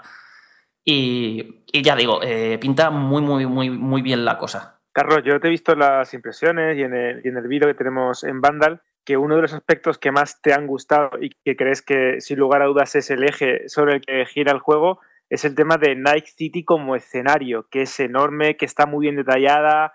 Cuéntanos un poco más sobre esto. Uf, es que es una auténtica pasada, Alberto. A ti con lo que te gusta la ciencia ficción es que va, vas a alucinar, porque a nivel artístico, o sea, es que tú vas andando por las calles y mm, os acordáis de esos primeros trailers en los que salía el personaje y te decían esto es gameplay y se veía pues unas calles hiper abarrotadas de gente, súper densas, con, este, con edificios eh, altísimos y llena de detalles, tiendas, de todo. Eh, pues eh, eso, eso lo ves en el juego, es que eso es así. O sea, una de las primeras a la primera. Cuando sales por primera vez, digamos, a Night City para ya moverte rollo sandbox, eh, en el mundo abierto es que lo ves y es impresionante. O sea, es que es una ciudad que te está sobrecogiendo y que siempre quieres explorar porque siempre estás encontrando cosas nuevas para hacer, nuevas historias que descubrir, eh, están pasando, pasan cosas. Eh, es, fascinante y además es como que todo está cuidadísimo, no hay dos distritos iguales, eh, hay como edificios y zonas muy reconocibles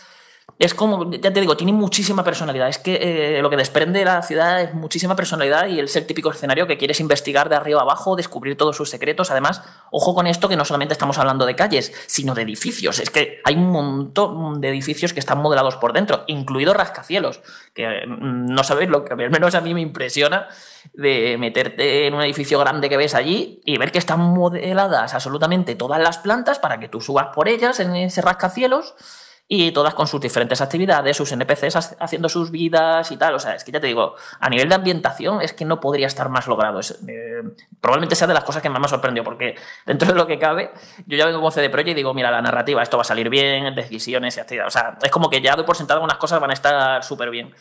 Y esta en concreto no me la esperaba, o sea, me esperaba que la ciudad iba a estar, iba a estar guay, pero, o sea, es que impresiona. Es probablemente de los mundos abiertos que me han parecido más atractivos. Y mira que, que yo no soy mucho de este tipo de estética, ambientación cyberpunk, pero pero oye, que eh, me, quedé con todas las ganas de, de investigar varios distritos, varios puntos que me habían salido en el mapa, algunas misiones que me habían mandado. Era como, ostras, esto me ha llamado la atención. Me llamaban la atención tantas cosas que al final era como, tengo cuatro horas, tengo que centrarme en terminar la historia principal de la demo y luego ya me sobró pues media hora o tres cuartos de hora para explorar. Y ya ahí lo, lo que pude. Ya os digo que, que me quedé con muchas, muchas, muchas ganas de seguir jugando. A ver, Carlos, yo tengo una pregunta para ti. Esta vez no voy a ser el flipado del tema técnico. Ya sabemos que el juego se ve espectacular, que va a tener ray tracing, va a tener DLSS 2.0, va a tener un montón de, cosas a nivel técnico, va a ser una bomba. Pero me interesa mucho, eh, cuando estaba viendo el gameplay comentado y demás, me interesa mucho algo que era bastante característico del juego de rol de dados y papel y, el que jugamos en mesa hace miles de años, bueno, miles de años, pero unas décadas, que es el tema de los ciberimplantes, cómo están gestionados y los típicos de bonificaciones que te dan, si existe algún tipo de penalizaciones si te pones demasiados implantes. Me recordaba antes Alberto por el chat interno, porque yo recordaba que había que había penalizaciones y que había algunas cosas muy chungas para la gente que se pasaba con los implantes. Y me recordaba, Alberto, que había una adicción. Yo no sé si has podido ver algo de eso, de esa evolución y de esa forma de trabajar los ciberimplantes, que era uno, del, uno de los núcleos de este Cyberpunk en sus orígenes como juego de rol de mesa. Lo he visto esta parte muy poquito, porque, eh, bueno, ya, ya sabéis, cuatro horas viendo cosas, aprendiendo a jugar y demás, al final se te, se te, acaban yendo. Pero sí que hay toda una parte dedicada a explicarte un poquito cómo funciona el tema de los implantes, el equipo. Es que eh, lo de, no hemos hablado mucho de la progresión de personaje, pero claro, tenemos que tener en cuenta que cada vez que subes de nivel, pues eso te da un punto de atributo que te puedes poner en mejorarte cualquiera de las estadísticas que tú tienes.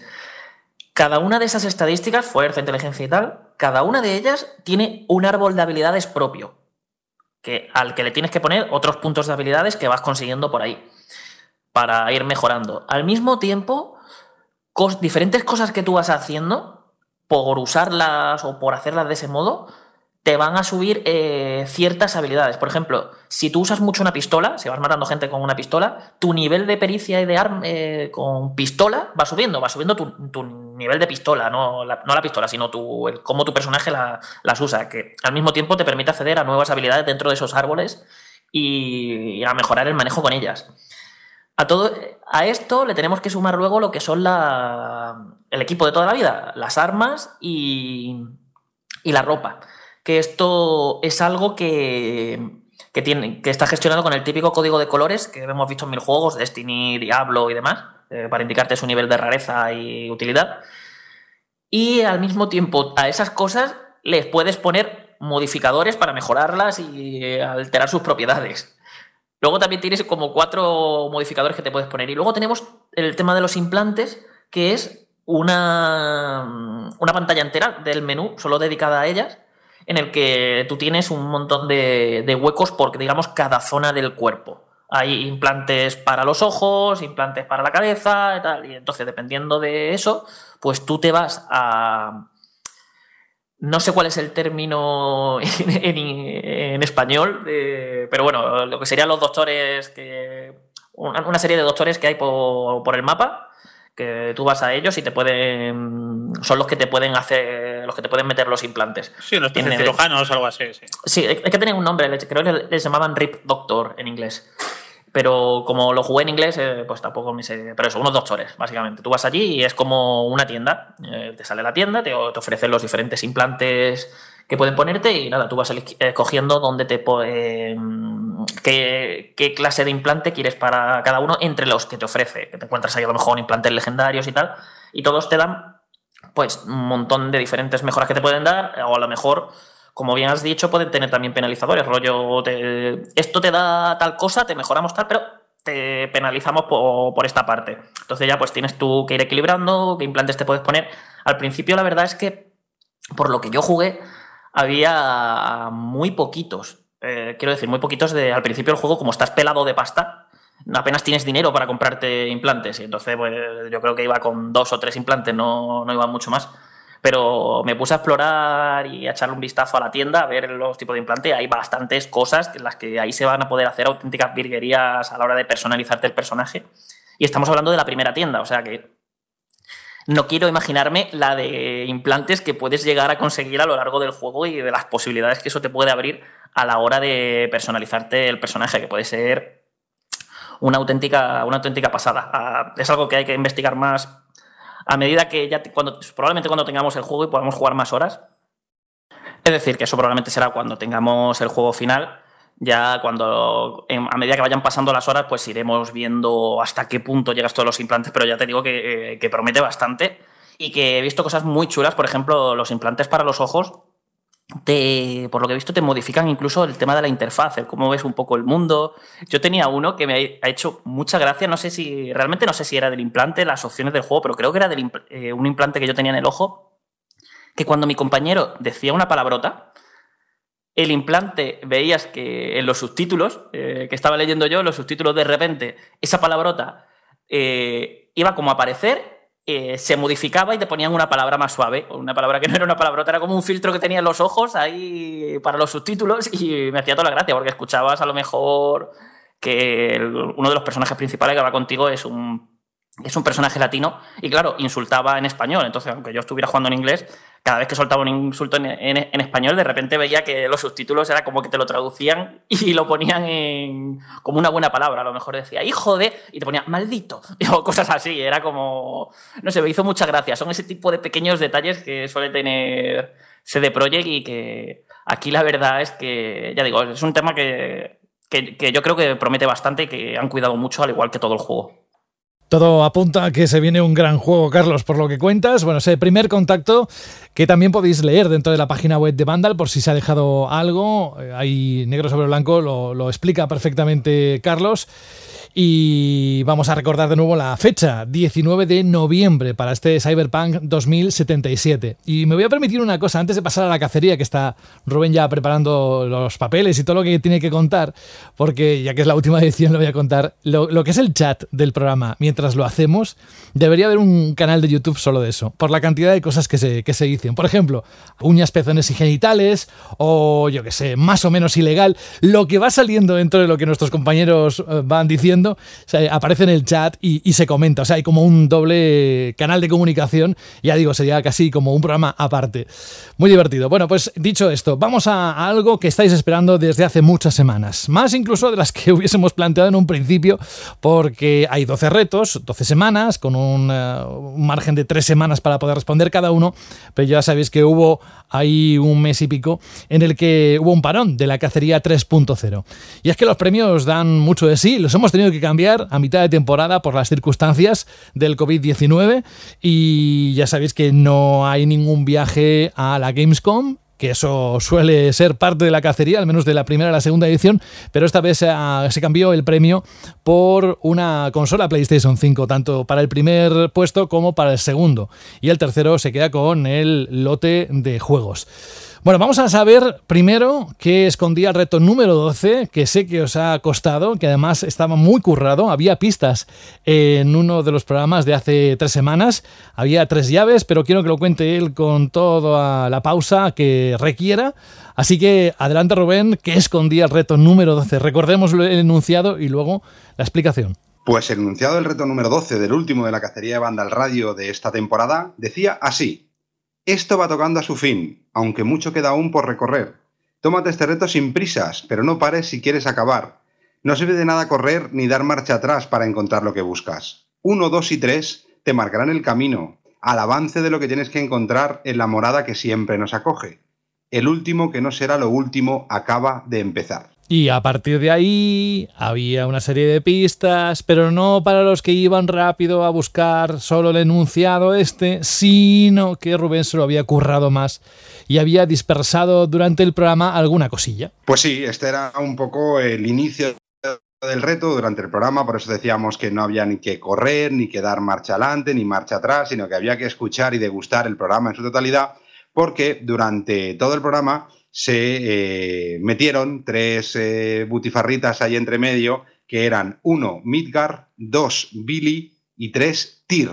Estas tres pistas, eh, cuando empiezas a saber un poco y entender un poco de qué va, pues estos tres nombres, a pesar de que hay mucha gente que ha tirado para Final Fantasy o para God of War, esos tres nombres tienen que ver con la mitología nórdica, con la mitología vikinga y sobre todo con los dioses que tenían más que ver con el universo de los terrestres. Y cuando hablamos del avance en la morada que siempre nos acoge, es que tenías que ir, la morada que siempre nos acoge en este caso era Vandal, por supuesto, tenías que ir al avance de Assassin's Creed Valhalla, el juego que próximamente tendremos y que podemos disfrutar por parte de la gente de Ubisoft eh, basado en esa mitología nórdica. Pero claro, Aquí es donde empezaba. Si os fijasteis, no daba ni puntuación ni nada, porque esto daba el inicio a lo que realmente era el último de los retos, que el reto eh, en esta última ocasión era algo más trabajado, ya que cuando entrabas en el avance de Assassin's Creed Valhalla eh, había allí un link directo que ponía reto número 12, que es donde realmente empezaba el reto, el último reto de la cacería de al radio,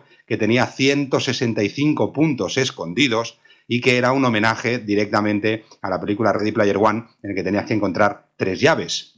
Eh, y bueno, pues para la gente que quiera un poco ver eh, cómo se desarrollaba todo esto, pues cuando entrabas en ese avance podías ver un vídeo de un personaje extraño eh, sentado en una silla gaming con una camiseta que tenía ya ciertos años y una gorra de Raccoon Police Department, que ese soy yo, en el que anunciaba un poco cómo se iba a desarrollar cada una de las pistas. No voy a leer aquí lo que decíamos en el vídeo. Yo os recomiendo, si queréis, que os deis una vuelta y que lo veáis. Pero este vídeo lo que eh, te mandaba de una manera muy sutil, ya que detrás mío había una pantalla en el que si subías eh, sobre todo el contraste o subías el brillo, podías ver una fecha eh, y, un, y, un, y, un, par de letras que te mandaban a la edición coleccionista de The Last of Us Part 2 en la página web de, nuestro patrocinador, de videojuegos.com, eh, con quien sin su ayuda y sin su colaboración y sobre todo sin su apoyo no podríamos tener los premios que tenemos.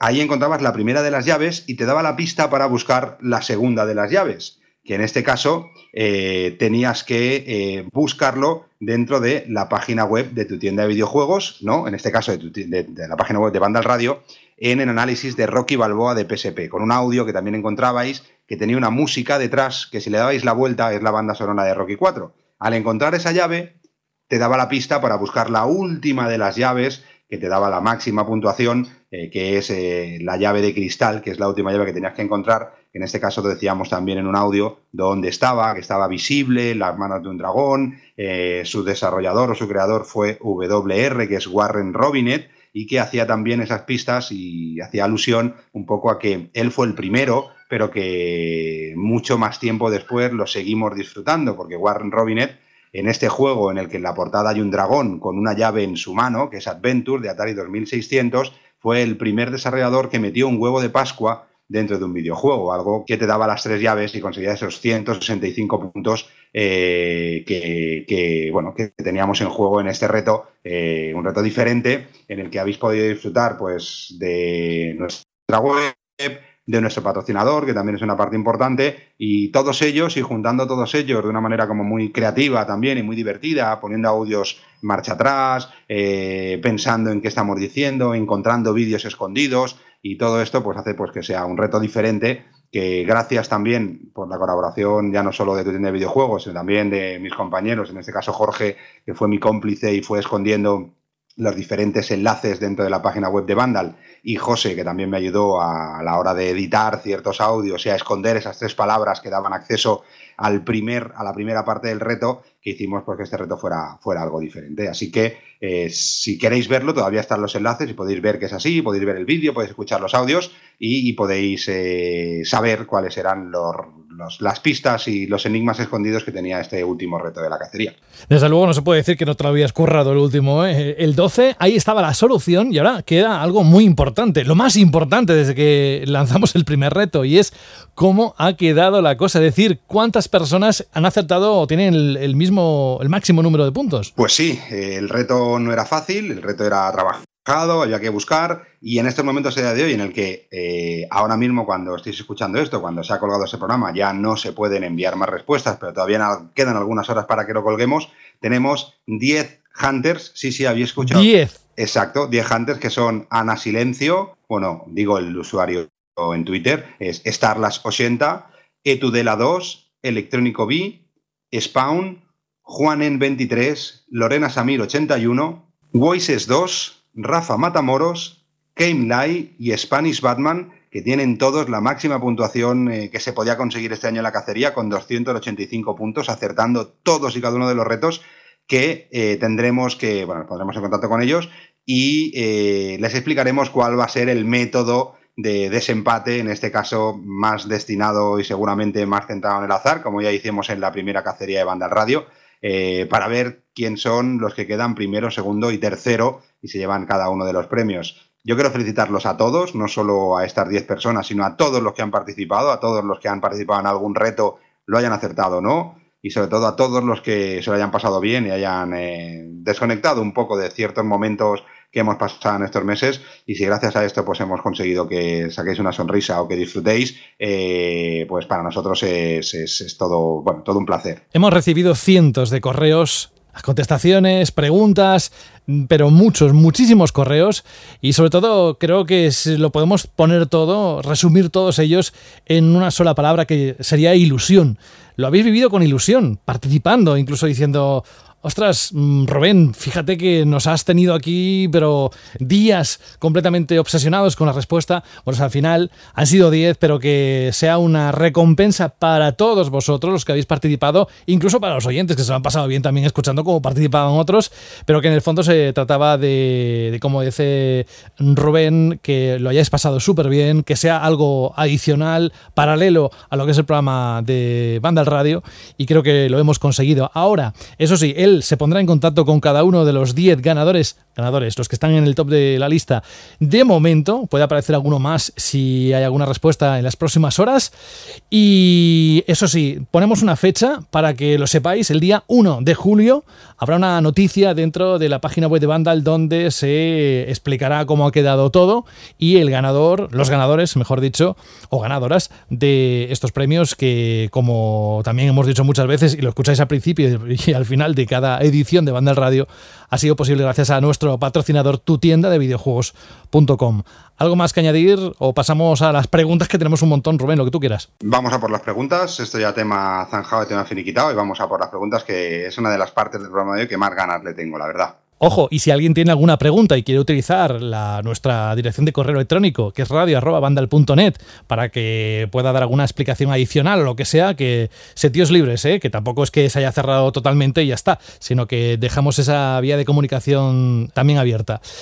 Ay, Alberto, ay, qué momento tenemos. Tenemos un montón de preguntas, no sé lo que nos va a durar. 17 audios, eso sí, con mucho cariño. Ya verás que no todos son preguntas, sino que algunos solo se han querido sumar a la iniciativa que lanzabas la, hace ya unos días, simplemente para desearnos un feliz verano y que regresemos cuanto antes. Menos mal que todo el mundo tiene clara la fecha, que es el del 21 de agosto, cuando vuelve la octava temporada, así que eso ya nos lo, nos lo saltamos, pero tenemos una sorpresa ¿eh? todavía por desvelar antes de decir adiós en los últimos minutos. Te dejo que tú dirijas, que es tu sección, la, sección Shirley, que tantas alegrías nos ha dado. Pues sí, cuando comenzábamos esta temporada de Banda al Radio, os prometíamos que iba a haber sorpresas, que íbamos a intentar darle un pequeño giro al formato de la Shirley Pregunta, que queríamos ir más allá del texto, llegar a los audios. Os habéis animado poco a poco y estas últimas semanas es que os habéis volcado por completo con la sección. Os lo agradecemos muchísimo. Y el programa de hoy, en la sección de hoy, pues queríamos celebrar ¿no? también vuestra participación en el programa invirtiendo un poco los papeles. Ya no hacemos nosotros la pregunta, no la hago yo, sino que sois vosotros los que nos hacéis preguntas de todo tipo. Y hemos recibido una veintena de audios, un puñado de comentarios, así que yo creo que estaría bien que empecemos por los audios que tenemos cerca, ya te digo, cerca de 20. Y creo que si no me equivoco, el primero es de Patricio, ¿no? Sí, atención porque, cuidado, ¿eh? empezamos fuerte. La reflexión o las reflexiones son, son profundas. Así que escuchamos a Patricio, que viene del norte de España. Nos dice así. Bueno, amigos de Vandal, soy Patricio y estoy hablando y realizando este audio desde Vigo. Vamos a ver, mi pregunta eh, encierra a la vez una reflexión y una comparación también con el mundo de la música. Yo recuerdo en los años 70, cuando en cualquier canal comercial, en cualquier radio comercial, podían convivir desde canciones de los Bee hasta el rock sinfónico el psicodélico de Pink Floyd, eh, los inicios del metal eh, con Black Sabbath y canciones pues más comerciales. ¿no? Y digamos que como adolescente de aquella época yo tenía acceso a multitud de géneros por todos los canales comerciales y a muchísima diversidad. Esto en los videojuegos también sucedía en aquella época, ¿no? Y, años después, ¿no? Pero si analizamos hoy en día eh, la música que es mayoritaria y que generalmente reciben nuestros adolescentes, los jóvenes de hoy en día, pues vemos que efectivamente pues son mm, están muy restringidas a solo unos géneros concretos y muchas veces son músicas que más que innovar eh, lo que hacen es repetir fórmulas pues que ya saben que van a tener éxito comercial. Mi reflexión viene un poco por aquí, porque yo lo que detecto hoy en día cuando veo a los, a los jóvenes o a los adolescentes de hoy es que les gustan los videojuegos, pero les gustan 3, 4, 5 videojuegos. Desconocen absolutamente el resto del mundo que existe alrededor de estos videojuegos. Es decir, Fortnite, eh, FIFA, GTA, Call of Duty y cuatro o cinco similares que repiten fórmulas una y otra vez, que buscan solo el éxito comercial, que técnicamente pues, pueden ser muy buenos, pero que imaginativamente o en la innovación para la historia de los videojuegos, pues muchos de ellos no, no representan o no tienen ese peso, ese valor que tienen otros muchos juegos que se publican año tras año y que ellos desconocen absolutamente. Entonces yo me pregunto hasta qué punto les gusta a los jóvenes de hoy en día, a los adolescentes, los videojuegos o solo esos videojuegos y hasta qué punto estamos consiguiendo que no sean capaces de apreciar todo el arte que encierran los videojuegos y toda la diversidad que existe y que año tras año se publica y que están un poco, digamos, fuera de los canales comerciales. Bueno, Igual es una reflexión demasiado profunda, pero me parece que es una pregunta interesante, sobre todo porque reflexionamos sobre hacia dónde va eso que tanto amamos, que, son, que es el mundo de los videojuegos. Muchas gracias y, y que este último programa pues sea fantástico, como lo ha sido toda esta temporada de Banda al Radio. Muchas gracias. Bueno, yo para empezar a mí no me gusta andar diciendo lo que hace o deja de hacer la gente joven porque me hace sentirme viejo. Eh, me suena como cuando nuestros padres decían de nuestra generación que es que éramos un desastre, que ellos hacían las cosas mejor, que ellos eran mejores, que su música era mejor, que su comida era mejor. Pues entonces no quiero convertirme en mi padre ya y decir que los jóvenes de ahora no tienen ni idea de decir, no tienen ni idea. Pues hay de todo. Eh, yo creo que el videojuego es muy diferente a como era los 80 y los 90. Creo que antes era una cosa a la que accedíamos eh, un público mucho más minoritario y creo que era, eh, éramos menos, pero quizá éramos más expertos y nos sumergíamos mucho y nos consideramos casi como un club especial, ¿no? Los amantes de los videojuegos y poco a poco el videojuego se fue abriendo, fue llegando a cada vez a más gente, fue llegando a gente que no tiene la necesidad de entender mucho ni de estar todo el día informándose para disfrutarlo, como pasa con el mundo del cine, que hay cinéfilos, hay gente que simplemente les entretiene y ya está. O sea, creo que el videojuego como eh, se ha convertido en un producto de masas, pues hay de todo. Hay gente muy experta que busca descubrir cosas nuevas, que busca descubrir géneros nuevos, juegos no tan famosos. Hay gente, como decía antes, que simplemente juega dos o tres juegos al año. Y no sé, creo que es un medio tan diverso y tanto tipo de público que no me atrevería yo a hacer aseveraciones de que ahora los chavales solo conocen cuatro sagas. Yo veo a mi sobrino con ocho años la cantidad de juegos diferentes que juega, la de cosas que ha jugado que yo con su edad ni hubiera soñado. Y no sé, no creo que porque juegue a Fortnite, que lo juega también, Eh, no creo que vaya a ser un peor gamer ni se esté perdiendo otras cosas. No sé, son modas también. Ahora los niños socializan mucho con ese tipo de juegos. Yo veo, por ejemplo, que durante el confinamiento eh, los niños han, tenían como Fortnite más allá de un juego. Era una plataforma social para estar hablando durante las tardes entre ellos. Es otra manera de entender el videojuego muy diferente a los 80, a los 90 y no creo que haya peores o mejores jugadores. Simplemente pues eso, que es un mercado muy masivo y que bueno, que hay muchos tipos de públicos y siempre va a haber jugadores muy especializados, otros no tanto y otros totalmente casual. Y no sé, a mí me gusta la diversidad que hay en el mundo de los videojuegos, tanto en el público que hay como en la cantidad de productos que se hacen para todos los gustos. Así que no sé, no. Ya a mí no me gusta eso de andar catalogando. Es que los jóvenes de ahora no saben jugar, no sé qué. No sé, no, la verdad es que no estoy de acuerdo. Yo estoy un poco contigo, Jorge, y además hay que. Yo creo que hay que ir un poco más allá. Hay que pensar que chavales jóvenes o críos o niños o gente más mayor que entra hoy por Warzone o que entra por Fortnite, eh, igual ahora mismo buscan eso pero se pueden empezar a entrar en el mundo de los videojuegos y a partir de ahí escalar a otras cosas. Lo hemos visto con League of Legends, hay muchísima gente que ha entrado a League of Legends de todas las edades y a partir de ahí han sacado un juego de cartas de League of Legends, han sacado un juego de disparos de League of Legends, o se encuentra con gente en el propio juego que dice, ah, pues yo he jugado este juego y está muy bien. Y comparte muchas horas en ese juego y al final acaba probándolo y acaba interesándose por otros juegos. O sea que a mí no me gusta jugar por esto. Evidentemente habrá gente que solo le guste FIFA o le guste Fortnite y ya está. Pero yo creo que es una puerta de entrada perfecta y que de ahí se saca gente o acaba llegando gente que descubre otros juegos, otros mundos, otros títulos muy interesantes. Yo no claro, es que, Saúl, eh, yo no me aficiono al cine viendo Kubrick con ocho años. Claro.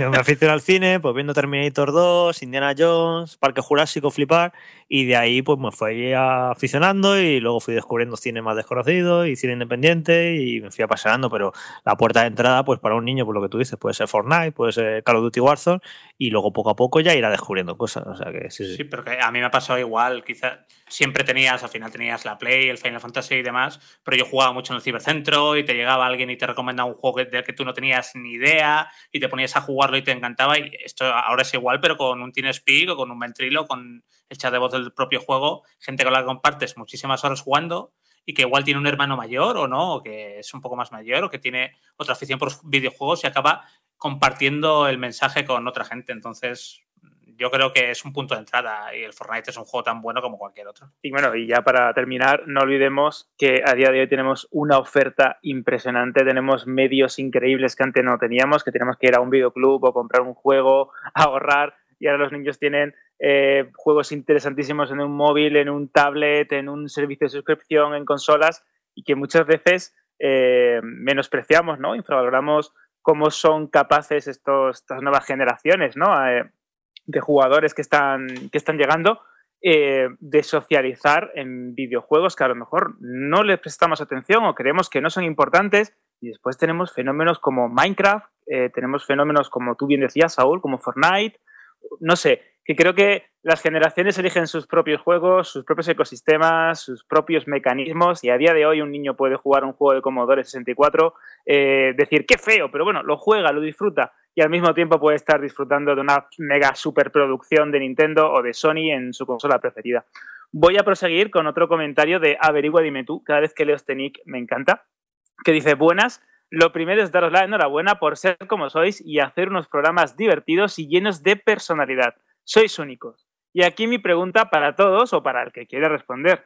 ¿Cómo entrasteis en Vandal? ¿Quién os recomendó? ¿Hicisteis un casting? ¿Escribisteis un artículo de algún juego a modo de prueba? ¿Tuviste que hacer algo eh, que no se pueda contar? Venga, va, un saludete y volved sanos y fuertes. Ah, bueno, aquí en el podcast ya hemos hablado en más de una ocasión de esto. Hemos contado nuestra historia de orígenes, que son muy diversos. Están desde la mía, que yo empecé a colaborar en Manda a finales de los 90 cuando empezó la web porque me empecé a meter en el foro, éramos todos aficionados, ahí eso no era nada profesional y se cobraba nada, simplemente nos apetecía hablar de videojuegos y luego escribir de ellos. Y poco a poco se fue profesionalizando en los primeros años 2000 y hasta ahora y luego, pues, eh, yo qué sé, pues hasta lo más normal que es actualmente, pues gente que ha llegado hace poco, entre comillas, como Fran o como Saúl, pues que ya venían de trabajar de otros medios de videojuegos y los hemos fichado para Vandal. Así que bueno, las historias son diversas. Por ejemplo, la de Carlos, quizá a lo mejor más está más chula, ¿no? Porque de la universidad empezó haciendo prácticas con nosotros. No sé, hay como cada uno tiene un origen diferente, más o menos peculiar, pero vamos, no hay nada así de demasiado especial, más allá de que nos apasionan los videojuegos, que nos gusta escribir sobre ellos y que hemos acabado, hemos acabado aquí todos. Bueno, José, vamos a continuar con el audio de David, que creo que también es bastante interesante y tiene una pregunta para Jorge, si no me equivoco. Vamos a darle al play. Chicos, eh, soy David. No quería faltar este último programa para despedirme de vosotros. Nada, en cuanto a la pregunta que podemos haceros, eh, la mía va en concreto a Jorge. Y es que, bueno, eh, con mi mujer he jugado algún juego, ¿vale? tipo Life is Strange, Detroit. Compramos el Animal Crossing para que ella por primera vez eh, jugara sola y la verdad es que le ha metido más de 50 horas. Yo le he metido 40, pero ella le ha metido más de 50 horas. Pero el problema es que, bueno, pues el día de mañana cuando decidamos pues tener un hijo, lo que sea, ella dice que, es que va a estar muy influenciada por esto y que hay veces que esto le parece una pérdida de tiempo. Yo creo que lo dice desde la ira no controlada, ¿vale? Porque no lleva razón, los videojuegos creo que te enseñan muchísimo y no todo es matar hoy en día, vamos, me... creo que lo dice desde el absoluto desconocimiento, así que a ver si tú, eh, Jorge, le puedes explicar un poquito mejor que todo con cordura, pues eh, se puede hacer de una manera normal, vamos, tan malo es jugar a videojuegos 10 horas al día como ver la televisión 10 horas al día o como estar haciendo deporte mañana y tarde 10 horas también. O sea, me refiero, pero yo no, no soy capaz de que, de que lo entienda. No sé si me he explicado lo suficientemente bien y nada, ya para despedirme, muchísimas gracias a todos y tras esta larga temporada os merecéis el descanso este hasta el 21 de agosto que creo que volvéis nada, se os echará de menos, que disfrutéis de las vacaciones y un abrazo muy fuerte. Bueno, tú lo has dicho, ¿no? Que, que, al fin y al cabo, pues jugar a un juego y entretenerte, pues puede ser igual que entretenerte viendo la tele o que leyendo un libro de entretenimiento. Eh, hay A ver, para mí esto es muy personal, ¿eh? Para mí hay entretenimientos eh, un poco vacíos y luego hay entretenimientos que a mí me aportan algo, porque aprendo algo, porque siempre yo lo, veo así, yo ahí me gusta, a mí me gusta entretenerme y aprender algo también en el proceso. Por eso escojo muy bien los libros que leo, porque a lo mejor me recomiendan un libro que me dicen, ah, este libro está muy entretenido y yo es como, vale, pero es que a mí no me vale que me entretenga, quiero algo más, un plus. O en la tele, hay un programa muy entretenido en la tele, vale, pero yo quiero ver algo que me entretenga, pero que saque algo en claro, porque eh, el tiempo cada vez es algo más valioso. Además, estamos en un momento en el que hay tantas eh, plataformas de vídeo, formas de ocio, y todo el mundo reclama nuestra atención como consumidor que no hay tiempo para todo, tienes que elegir. Creo que lo dije aquí en un programa un día hablando del deporte, ¿no? Que, a mí me encanta ver el deporte, a mí me gusta todo, me puedo tragar, yo podría ver un partido de baloncesto, me gusta hasta el golf, o sea, y no veo deporte porque me, entretiene, pero a estas alturas yo ya no aprendo nada viendo deporte y prefiero dedicar ese tiempo a leer o a ver una serie o una película que me aporta algo o a jugar a juegos porque es mi trabajo y porque creo que como me dedico a esto, pues tengo que jugar y tengo que estar puesto al día de más o menos de, cómo va el mundillo.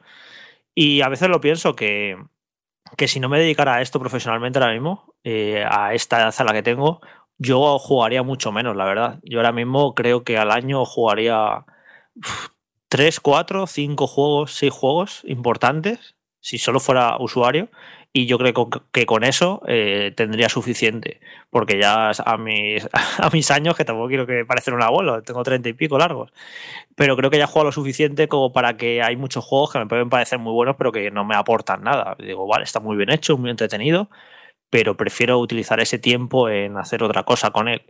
Y pues eso, que ya cada uno, pues lo que, lo, eh, cómo valora su tiempo y de qué maneras y tal, y no sé, no creo que haya una forma mejor que otra. A mí, por ejemplo, ver la tele en general me parece, no, yo llevo muchísimos años sin ver la tele, me parece, ya no solo es que un, un entretenimiento vacío, sino que encima es hasta nocivo, eh, dependiendo del programa.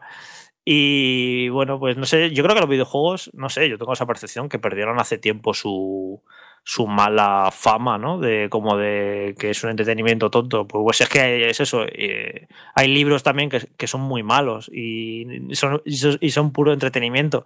Y sobre lo de Animal Crossing es curioso porque es un juego que yo creo que sirve para, para mucha gente que no juega habitualmente. Yo también lo he probado a usar. Hay gente que no juega y les engancha y les divierte y, le sirve un poco, ¿no? Para meter la patita y ver eh, lo que es el mundo de los videojuegos. Así que nada, dile eh, a, tu mujer, en cualquier caso, que si le parece que es una pérdida de tiempo jugar a videojuegos, tampoco creo que esté equivocada. O sea, si ese es su punto de vista y cree que los videojuegos no le aportan nada, me parece muy válido. Yo lo pienso muchas veces, ¿eh? que hay muchísimos videojuegos que a mí tampoco me aportan nada. O sea, que me parece, me parece un, punto de vista válido y quizá sería para reflexionar, ¿no? Eh, si pensamos como jugadores a lo largo del año, ¿cuántos juegos jugamos? Y de todos esos juegos, eh, la cantidad de horas que les hemos dedicado, que hemos sacado en claro de muchos de ellos, pues a lo mejor nos haría replantearnos, ¿no? ¿Qué, hacemos con nuestro tiempo? Yo, por ejemplo, por eso lo, he dicho que le he probado un montón de veces. Yo no juego a juegos multijugador, no juego a juegos tipo FIFA, porque me parecen como pozos de hora, pozos de echar horas que no me aportan nada, porque es que no aprendo nada en el proceso. Pero que respeto a la gente que le encanta echar un montón de horas al FIFA, porque eso para ellos es su manera de desconectar, de estar entretenidos, de evadirse. Yo, en cambio, soy una persona que me gusta como hacer cosas productivas con mi tiempo. Eh, quizás incluso eso a veces me obsesiona un poco de, decir, no, voy a ver esto porque voy a aprender algo, si no, no lo voy a ver. Soy un poco así, ¿no? Cada, según, será porque tengo poco tiempo libre, pero no sé, me, me obsesiono mucho con eso, con, con ser muy productivo con mi tiempo libre y envidio incluso mucho a la gente que simplemente se tumba en el sofá y a mirar al techo y ya está, y es feliz así. que creo que es una manera bastante también buena de ver la vida, no estar tan obsesionado con intentar aprovechar cada segundo, cada minuto del día en que sea productivo, en que aprendas algo, pues también hay tiempo ¿no? para, para evadirse, para no pensar en nada, para simplemente ver un entretenimiento. Y bueno, en el mundo de los videojuegos hay 50.000 juegos que nos sirven para eso, para, para meter horas y horas y horas y no, y no sacar nada en claro. Bueno, después de esta respuesta de Jorge, que me ha encantado, la verdad, parecía un poco Jorge Coello, ¿no? Dando una lección de vida muy interesante. Tenemos un audio que me ha gustado especialmente, que es el de Pablo, que lo vais a escuchar ahora, que me parece bastante bonito y que creo que puede ser eh, uno de los audios más entrañables de los que hemos recibido en Banda Radio, ¿verdad, José? Sí, es el hijo de Daniel y suena así. Hola, Vandálico. Yo soy Pablo y tengo cuatro años. Pregunta la siguiente. ¿Cuál es vuestro juego favorito cuando erais pequeño? Mi juego favorito es el Pomecoco. Adiós, ¿estás bien? Fíjate que me imagino tú de pequeño siendo así y respondiendo así, Alberto, te lo prometo. Pues más o menos, ¿eh? No te creas tú que, es muy diferente. ¿eh? Pero yo de hecho sigo siendo un poco así también, la verdad, las cosas como son. Pues mira, mi juego preferido de cuando era pequeño, uno del que tengo un, recuerdo muy, muy, muy bonito, era eh, uno que tenía de, Godzilla en, en, la NES de 8 bits, que me encantaba y jugaba con mi padre una y otra vez, no sé, los niveles de memoria, está bastante complicado, pero guardo un recuerdo tan bonito de él porque me encantaban las películas de Godzilla y todas las Yu, todas estas cosas de, monstruos gigantes y a ese le tengo especial cariño. Y ahora quiero que a ver si eh, una ronda rápida vosotros cuál es el eh, cuál era vuestro juego preferido de pequeño. Una ronda rapidita, venga, va, un carrusel. Venga, pues vamos a empezar por ejemplo con Frank que dice que el niño habla como él un sábado a las 3 de la mañana. Dale. A ver, yo lo que me conocéis por aquí está bastante claro, ¿no? Mi juego favorito de pequeño y casi de ahora es, Pokémon. O sea, me, me, creo con eso. Incluso le robaba, antes de tener yo Game Boy, se la robaba al vecino para jugar yo. Y cuando volvía de jugar al fútbol o lo que sea, ya me tocaba la puerta, tocaba breado. ¡Ya me la has quitado otra vez! Carlos. Pues depende de lo que interpretemos por pequeño, porque hemos pasado aquí por muchas etapas, pero de lo más pequeño, Sonic. Yo, yo era muy, muy, muy, muy, muy seguero de pequeño, eh, Master System y Mega Drive a tope y a mí Sonic me flipaba, tanto los de Master System como los de Mega Drive, cualquier cosa que salía de Sonic iba para allá. Y en concreto el Sonic 2, de, tanto de Master System como el de Mega Drive, lo que fue el Sonic 2 en ambas plataformas, fueron, vamos, horas y horas y horas y horas y horas de pequeño, pero sin parar. Rubén. Pues yo guardo un muy buen recuerdo de pequeño de Castle of Illusion, por ejemplo, en Mega Drive, uno de los juegos que yo creo que más horas pasé, con universo Disney o Mickey Mouse, algo de aventura y tal, y posiblemente sea, sea uno de los juegos que en mi niñez eh, más recuerdo, ¿no? Pensaba que ibas a decir, Rubén, que no existen los videojuegos cuando tú eras pequeño. ¡Hola! Eh, sí, era, eh, había un, un palito y unos vaqueros que tiraban unas bolas y le pegaban bolazos en la cabeza a los vinagres como tú, cabrón. Claro que existían, coño, que tampoco eres tan mayor. Saúl. Pues yo lo he dicho bastantes veces. Hay varios juegos a los que tengo mucho cariño de pequeño, pero el que más me marcó es el Heretic eh, de John Romero, de productor y de Raven Software, un FPS, un shooter fantástico que me encantó, me atrapó, me daba un poquito de miedo porque la temática era bastante oscura, pero me definía un poco como ese amante de los shooters que soy hoy día. Jorge. Pues yo lo siento, pero es que no tenía un juego favorito de pequeño. No eh, me podría inventar uno en plan de decir, no, el Sonic, pero es que no, no nunca tuve un juego favorito de pequeño. Simplemente me, me, flipaban los juegos desde pequeño. Eran todos, o sea, es una verdadera pasión desde que vi una recreativa, yo creo, en, en un bar, seguro con mis padres de pequeñito. Era auténtica atracción, pero por los videojuegos en general. Pero no tuve, no tuve un favorito, así que no, no me lo puedo inventar. Yo, para hacerlo rápido, el mío fue siempre Prince of Persia pero al menos que disfrutara y lo tuviera como un gran juego. ¿eh? Así que no vamos a hablar de edades, ¿eh? vamos a pasar a la siguiente pregunta que nos hacen desde el texto, desde un comentario. Alberto. Pues sí, tenemos el comentario de Berjap y de hecho, José, no te vayas muy lejos porque la pregunta es para ti. Mi pregunta es para José. ¿Cómo o cuándo decidiste que querías dedicarte a la locución y acabar orientando tu actividad profesional a estos videojuegos? ¿Alguna vez has pensado en probar suerte con el doblaje? Yo lo veo. Saludos al equipo y al resto de los oyentes. Sí, hombre. Ya me gustaría, no, no. Empezamos por lo último. Doblaje ni, ni se me ha pasado por la cabeza porque es algo muy complicado. Es una profesión que respeto muchísimo, que además eh, hay que ser muy, muy, muy, muy bueno para, para hacerlo como a mí me gusta escucharlo en el cine. Así que ni de lejos. En cuanto a la radio, se cruzó un día en la radio de mi pueblo, allá por 1995. Eh, me acuerdo todavía, no sé si lo he contado alguna vez, me parece que sí, echando el sobre con mi petición a la radio de, en su momento, bueno, en su momento se llama igual, ahora es Valle de Buena FM, fijaos el nombre, pues echando ese, ese sobre con la petición y ahí cambió todo. La verdad es que a lo que me dedico no es esto, principalmente, pero lo intento compaginar porque es como un hobby, como alguien que le gusta pues, jugar a videojuegos, por ejemplo. Y el tema de los videojuegos, el culpable está aquí, porque allá por el año 2005-2006, en una radio en la que estaba el equipo directivo, me encargaron darle forma a un nuevo programa de videojuegos. Bueno, a un nuevo programa que era de videojuegos.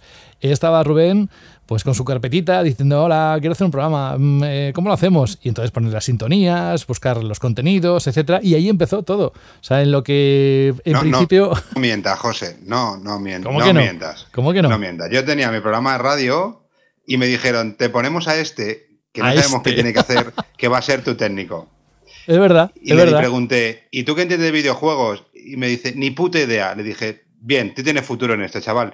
No, más que ni idea, es que estaba, llevaba años desconectado, lo dije. Yo hay un montón de consolas que me salté. Salté del PC año 93 hasta, hasta la PlayStation 2. O sea, imagínate. Y eh, es verdad que el primer año hicimos, fui técnico, solo hacía técnico, pero lo que es el formato del programa y demás, eh, sí que lo, lo diseñamos, ¿no? El ritmo de las sintonías, etcétera. Y ya el segundo año dije, mira, lo siento, pero yo es que me tengo que poner aquí porque me gusta mucho. Y a partir de ahí empezó, empezó todo. Y el resto ya es largo de contar, así que espero haberte respondido. Pero bueno, que, que es un hobby y que me encanta, sobre todo porque, mira, mira lo que ocurre cada semana. Nos juntamos un montón de amigos que además eh, forma parte de una reacción de un medio de comunicación como es Vandal y que entretiene lo que hacemos y esperamos que de ahí saquéis pues ni que sea información de, con otro ritmo, con otro tono y si no tenéis la página web para compaginarlo, pero, pero bien, bien. Vamos a continuar con el audio de Dagua, que no hace ninguna pregunta, pero sí nos da una, una felicitación y, y un abrazo ¿no? también ¿no? por esta temporada. Hola, muy buenas familia de Vandal. Eh, soy Dawa y bueno, os mando el audio desde Barcelona. Yo no quería lanzaros ninguna pregunta, solo quería felicitaros por esta temporada que acaba. Y bueno, deseando que empiece la próxima ya, que estoy seguro que será igual o mejor. Así que un saludo a todos y, hasta pronto. De hecho, Dagua, muchísimas gracias. Nos acordamos mucho, con muchísimo cariño de ti, porque fuiste el ganador de la cacería de Vandal Radio 2.0 el año pasado. Y la verdad es que ya formas parte de la historia de Vandal y, del programa. Vamos a continuar con un comentario de Daniel Olea García, que lo deja en iBox y dice lo siguiente. En primer lugar, muchas gracias por amenizar la semana. Mi pregunta para el episodio final es la siguiente. Para conoceros un poquito más, vuestra consola preferida o si jugáis en PC, vuestro género o videojuego preferido a disfrutar de estas merecidas vacaciones. Bueno, venga, a, a mojarse. Otra ronda, ¿no? Rápida. Venga, empezamos, Saúl. Un carrusel. Venga. PC y shooter, no puedo fallar aquí. Carlos. Consola y RPG y plataformas. Y las plataformas, si pueden ser rollo Metroidvania, mejor que mejor. Fran. ¿Consola o consola concreta? Bueno, consola o PC, si quieres decir la consola también. Croqueta de jamón. no, a ver, eh, consola y aventura de acción. Y simplemente por comodidad, si todo pudiera salir en Switch, pues mejor que mejor. Pero no va a pasar. Jorge. Yo plataformas y aventura de acción y consola. Rubén. Consola y conducción. Alberto. Yo soy también de consola y aventura de acción o de sigilo. Y yo soy de consola y a mí me encanta la acción, aventura y plataformas. ¿Más preguntas? A ver, ¿de qué parte? ¿Texto o audio? Vamos con el audio de un veterano de Vandal, viejo gamer, ¿no? Que yo creo que de, hecho tiene, ante José, una de las mejores preguntas de esta ronda de Chito y Pregunta porque me ha parecido bastante interesante. Hola amigos de Vandal, soy Viejo Gamer desde Málaga y bueno, no quería dejar pasar esta, este último programa de temporada sin enviaros mi audio con una preguntita. He estado pensando a ver qué os podía preguntar y se me ha ocurrido lo siguiente, a ver. Imaginaos que mañana llega a la Tierra una raza extraterrestre y que en contra de lo que dice así la gente de Malagüero, Stephen Hawking, eh, Michael Bay, la gente de Hollywood, son majísimos y lo único que quieren es conocernos un poquito. Y tenéis que darles un videojuego, uno solo, eh, uno solo que defina eh, qué es para nosotros, para la gente de la Tierra, un videojuego. Así que bueno, ¿cuál, cuál le daríais, no? ¿Cuál pensáis que es ese juego? No digo vuestro favorito, sino el que mm, creáis que mejor define lo que es, lo que debe de tener un videojuego. Venga, a ver si me lo contestáis todos, o al que quiera, o el que quiera, o bueno, como vosotros veáis. Y bueno, nada, me despido deseándoos que tengáis un buen descanso este verano y con muchas, muchas ganas de volveros a escuchar la temporada que viene. Un gran saludo. Bueno, esta pregunta es genial porque me recuerda a un relato corto, que no recuerdo su, autor, de ciencia ficción, en el que un grupo de extraterrestres intentaban reconstruir cómo era eh, la sociedad humana o el aspecto humano en base a un dibujo. ¿Y de quién era el dibujo? De Mickey Mouse. Así que es bastante curioso ese, ese relato. Bueno, yo creo, eh, primero pensé, digo, yo le entregaría a un alienígena un juego como como Civilization, ¿no? Un juego de estrategia para que vieran toda la cultura humana, el progreso, los, los avances. Creo que sería interesante, pero si tuviéramos que definir y reducir al, a lo lúdico un videojuego, yo creo que Super Mario sería una buena, una buena opción. No estoy de acuerdo. GTA, cualquiera de los GTAs. cualquiera. Yo, yo voy más allá, Saúl. Tal y como estamos, si un extraterrestre viene aquí, le diríamos, yo le diría, toma, juégate al Saint Row 20 minutos, árgate porque aquí no tienes nada bueno que encontrar, tío. Ay, pues en mi caso, o sea, lo, lo primero que he pensado es, le doy el Destiny, pero por un lado acabaría mal porque está todo el rato matando al alienígena y lo mismo eh, se vuelven tan enganchados al juego que la civilización alienígena más inteligente que nosotros pues se va un poco a la caca, ¿no? Y así pensándolo un poco más, para definir lo que yo considero. No le des un Pokémon al pobre alienígena que bastante tiene. no, no, no, no, no, no, no. De hecho, estaba pensando en uno un poquito distinto a Pokémon. Eh, yo creo que le daría Resident Evil 4. Madre mía, lo vais a volver violentos. Le, va, y le vais a liar con las, pes, con las, pesetas, con los tíos esos que hablan español raro. pues yo le enseñaría a la perfección. Para mí, que eh, lo que es un videojuego perfecto, que serían dos: eh, Ocarina of Time y Chrono Trigger. Cualquiera de esos dos ya le va a enseñar lo que es el sumum de los videojuegos para mí. Y ahí tiene todo lo que tiene que tener un videojuego. Eh, sobre todo, sí, es que soy incapaz de decidirme por, por, cualquiera de los dos. Le daría los dos directamente y en vez de uno. ¿Para qué nos vamos a limitar a uno? Me encantaría ser alienígena con su colección de videojuegos. No va a estrenar. Me lo estoy imaginando, es bastante curioso. Vamos a continuar con otro audio, el de Ans, José. Así que, dar al play. Hola, muy buenas a todos. Soy Ans. Y mi pregunta para el último programa es la siguiente. ¿Qué juego creéis que es menos probable que aparezca en la nueva generación y a su vez es el que más ganas tenéis de que salga? Nada, espero que tengáis un feliz verano y que volváis con las pilas bien cargadas para todo lo que se avecina. Un saludo a todos, chao.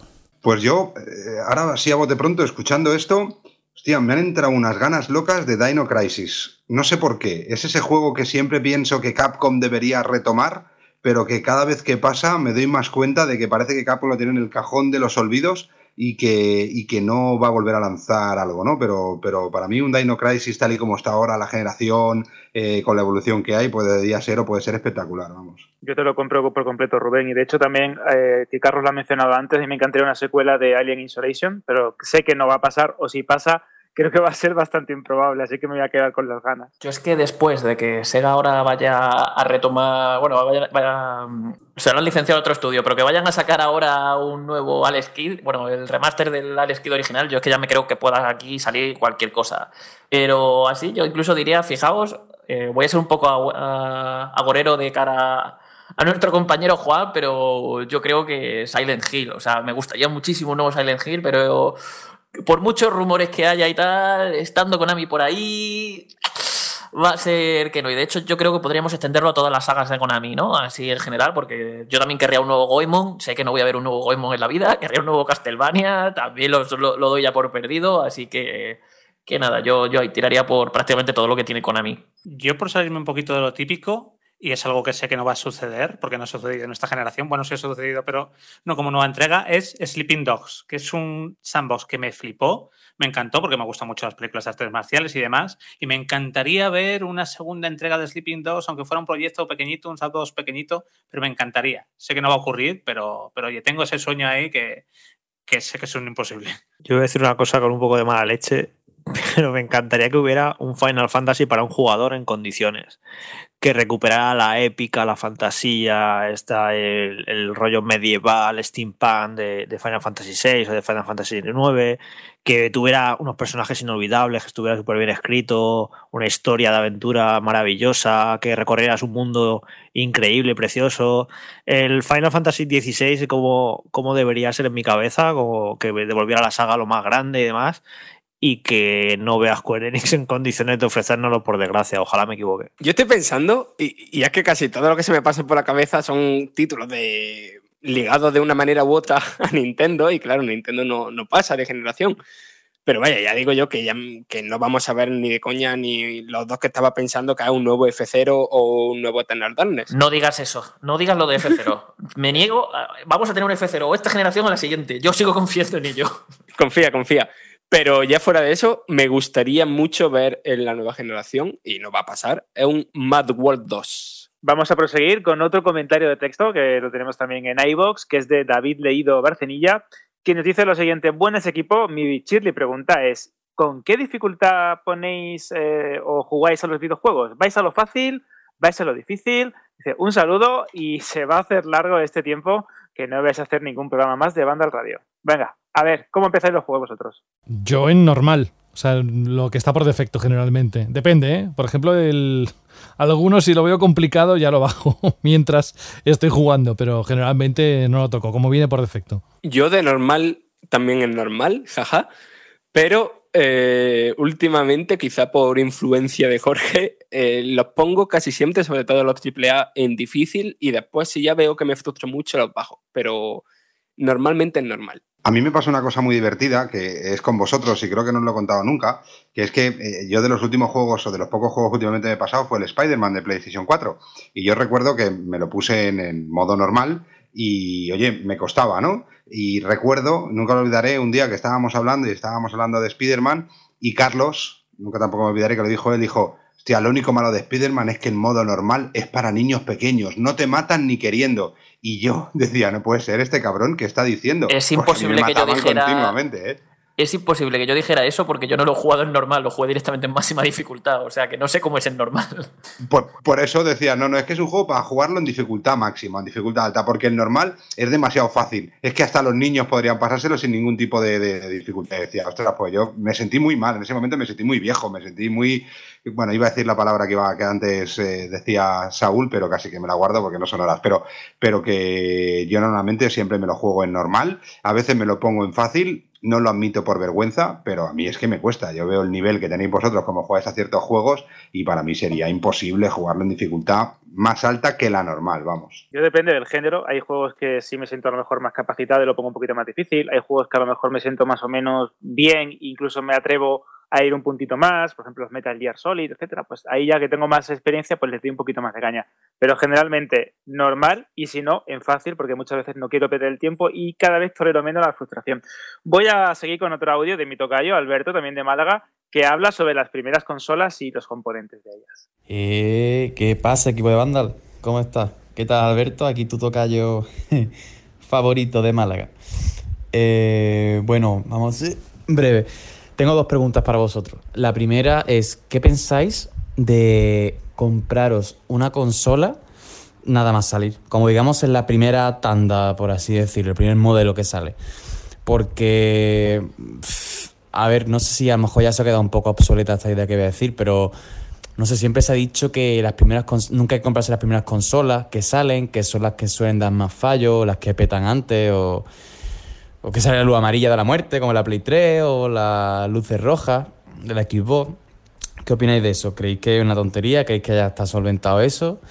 Eh, y ahí viene también otra pregunta que tengo, es eh, ¿creéis que es mejor esperar a que saquen alguna consola que sea Play 5 o Xbox Series X, que sea una versión especial ¿no? De estas que te dan algún pack con algún juego, una serigrafía o tal. ¿Creéis que esas versiones de ediciones limitadas están más cuidadas? ¿O creéis que solamente cambia la carcasa? Porque a mí hay una parte de mí que me dice que no, que esas consolas especiales como que la hacen con más cariño, ¿sabes? Y se estropean menos. Puede ser que son gilipollas, pero no sé, la sensación un poco que me trae. Y la segunda parte de la pregunta la segunda pregunta que tengo para vosotros es, eh, ¿cuándo vamos a hacer una quedada los de Málaga? Quedada de banda en Málaga ya.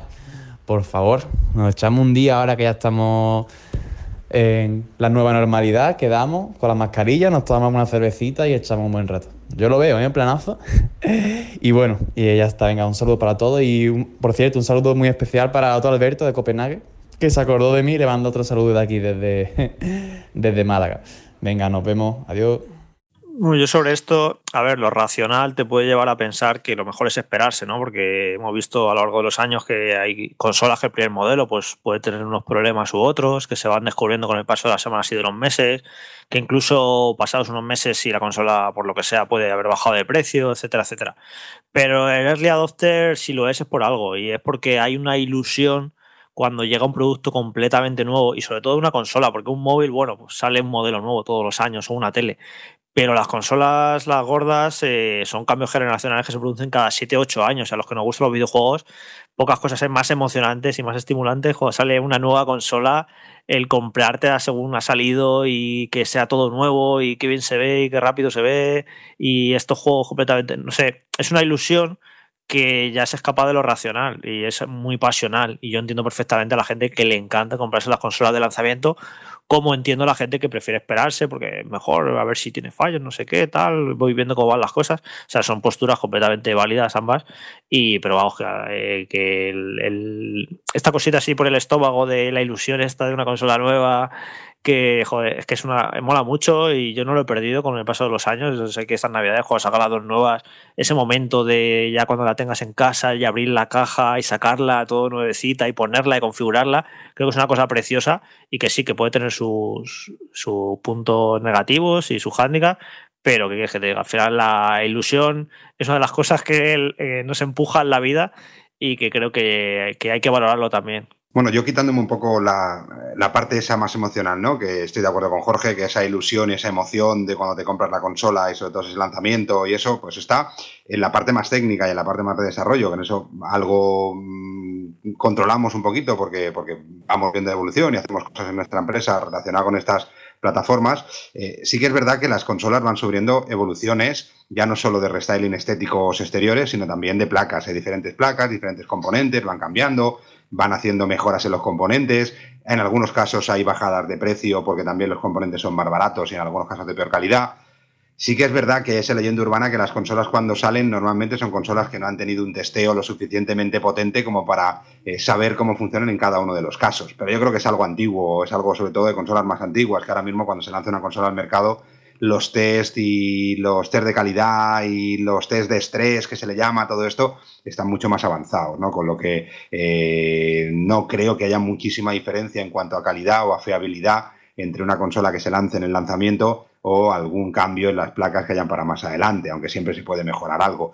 Y en la segunda pregunta, que lo que hice de las ediciones coleccionistas, te digo que no, no tiene absolutamente nada que ver a no ser que aprovechen justo un cambio de placa y que haya mejorado algo, pero normal es que eh, los cambios en esas ediciones limitadas o coleccionistas son simplemente cambios estéticos, cambios estéticos de la carcasa o de alguna serigrafía que le pongan fuera o alguna historia, pero lo que es el interior o las tripas de la consola en una edición especial, pues la consola, por ejemplo, eh, de Last of que ha salido ahora con el juego, que la consola es limitada, es exactamente igual por dentro las tripas que cualquier PlayStation 4 con esa capacidad que tenga. Lo único que la carcasa exterior tiene algún tipo de serigrafía de diseño, algunos con mucho gusto hechos y otros, sobre todo los mandos, con gustos bastante extraños, eh, pero que al final no cambian absolutamente nada en cuanto a componentes, en cuanto a tripas, vamos. Pero luego cambian cosas a veces sin que nos avisen, ¿eh? Y sin decirlo. Por ejemplo, el primer modelo del PlayStation 4, el mando, los sticks se caían a trozos, se deshacían. Y luego llegó un momento, no sé cuántos meses pasaron, que de repente en los mandos dejó de pasar eso. Y los arreglaron. Y no avisaron, evidentemente. O sea que sí que a veces cuando se dan cuenta de un fallo de diseño que tiene fácil arreglo, en los siguientes modelos eh, tienen margen para, solucionarlo. Así que lo normal es que en el primer modelo acabes pagando el pato de, potenciales errores. Eso es así, eso es a la, que, te, la que te juega, vamos. me estaba acordando de, las, de las PS4 Pro, ¿no? Con los diferentes y el, básicamente era el mismo modelo, misma placa, pero cambiaban determinados aspectos del chasis y evitaban que tuviera un problema de refrigeración. Rubén, te voy a interrumpir, pero vamos a, vamos a proseguir con el audio de Xavi, que nos pregunta sobre los detalles. Esta chile pregunta que hicimos hace unas cuantas semanas y también tiene una pregunta directa para Jorge. Hola, muy buenas, soy Xavi. Eh, bueno, ya os dije que a mí los detalles me encantan, así que os lanzo la misma pregunta a vosotros. ¿Cuál es o cuál es el detalle más que más os ha impresionado en el mundo de los videojuegos? Y quería hacer una segunda pregunta. Eh, me encanta vuestro trabajo, admiro mucho lo que hacéis. Pero tengo especial feeling con Jorge Cano, ya que en sus análisis siempre coincido y su opinión es prácticamente la mía normalmente. Y así que me gustaría saber cómo empezaste en este mundillo. Y nada, eso es todo. Felices vacaciones y me despido. Hasta pronto. Como ya lo dije antes, ¿no? De cómo empecé, que empecé en el año 98-99 en el foro de Vandal, de la Vandal Primigenia.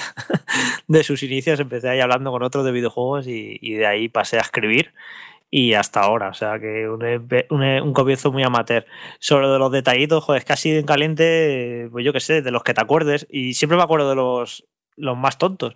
Pero a mí se me quedó muy graba fuego eh, la demo de Metal Gear Solid 2, la demo del barco, que tenía detalles alucinantes. Jamás no se me ha olvidado que incluso no he vuelto a ver en otros juegos. Por ejemplo, los disparabas a la cubitera de los hielos, los hielos se quedaban en la encimera, se derretían poco a poco con el paso del tiempo, las sandías las podías trocear con los disparos, ese Vulcan Raven, el muñeco que empezaba a tirar bolitas y todas las bolitas tenían sus propias físicas, la física de la lona en el combate contra Olga, luego arriba la cubierta, que cómo se movía esa lona. No sé, me parece un juego, o sea, eso en su momento, esa demo de Metal Gear Solid 2 en el año 2000, 2001, me parece increíble y, y tiene, y tiene detalles técnicos que no he vuelto a ver en, ningún juego. O sea, me parece, ya no solo para el momento, es que me sigue pareciendo increíble en muchos aspectos. Vamos a proseguir con el audio de, The Crow, un, un, auténtico veterano de Vandal Radio, que es muy interesante porque habla sobre las parejas y los videojuegos. Dale, José. Buenas amigos de Vandal, aquí de nuevo The Crow. Y bien, para el último audio de la temporada, pues me gustaría deciros que soy de Almería, aunque vivo y trabajo en Madrid y de todo modo algún día me encantaría volver a mi tierra y me acerco siempre que puedo porque, porque me encanta. Y, nada, eso que se escuchaba en el último audio de fondo probablemente era mi mujer eh, regañando a los niños en perfecto alemán porque ella es alemana. Y, bien, eh, con respecto a esto me gustaría haceros la, esta pregunta, Shirley, para vosotros. Eh, ¿Qué tal lleváis en vuestra relación de pareja el hecho de ser un gamer? Para vuestros novios, novias, maridos, mujeres, ¿qué le supone el hecho de que necesitéis tanto tiempo delante de la consola o delante del PC? Porque a mí personalmente en ocasiones pues me cuesta. Eh, yo le quiero dedicar mucho tiempo a mi familia, a mi mujer, pero claro, también necesito algo de tiempo para, para mi hobby, sobre todo para los videojuegos. Entonces siempre una dicotomía que no es, no es fácil de, llevar. Y nada, me gustaría conocer vuestra experiencia al respecto.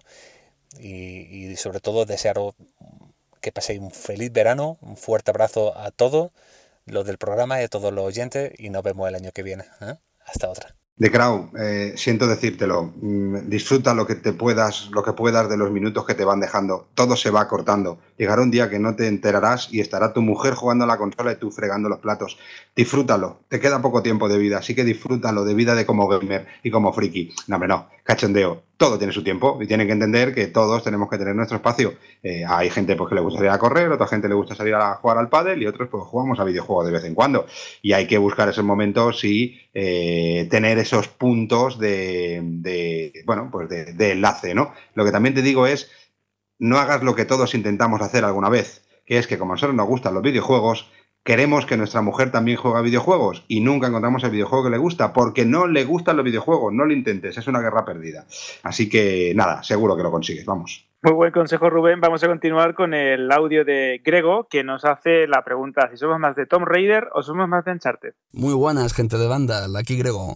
Para la chirly pregunta de esta semana, tengo que quería haceros una pregunta de estas polarizantes, de estas que generan un poquito de debate y, y para que toméis y para que toméis lados, ¿vale? No, no me vale no me valen las medias tintas, pero pero bueno, allá va.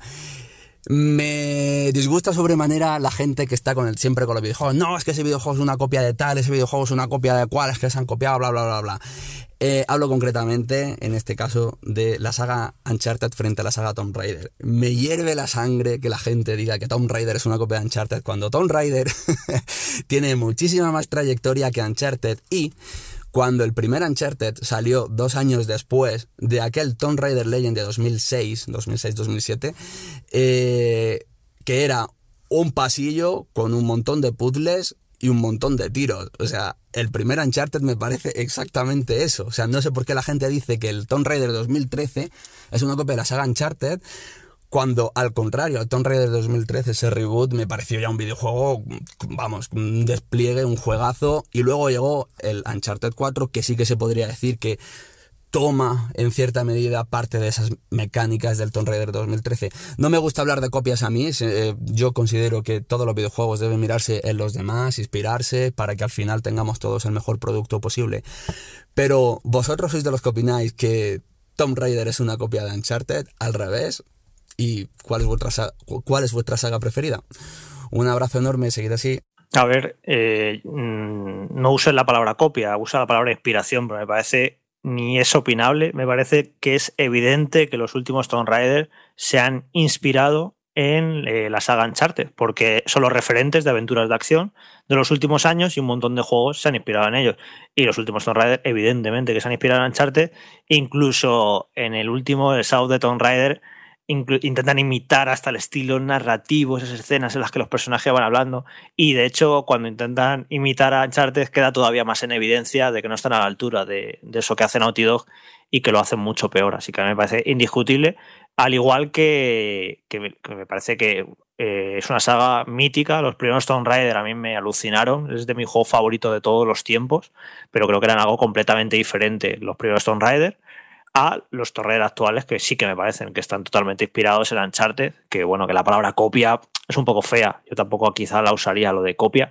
Pero que están inspirados en ellos, eh, vamos, es, es algo palpable. Vamos a pasar al audio de Inakune, que se ha quedado completamente flipado con las animaciones de, de Last of Us.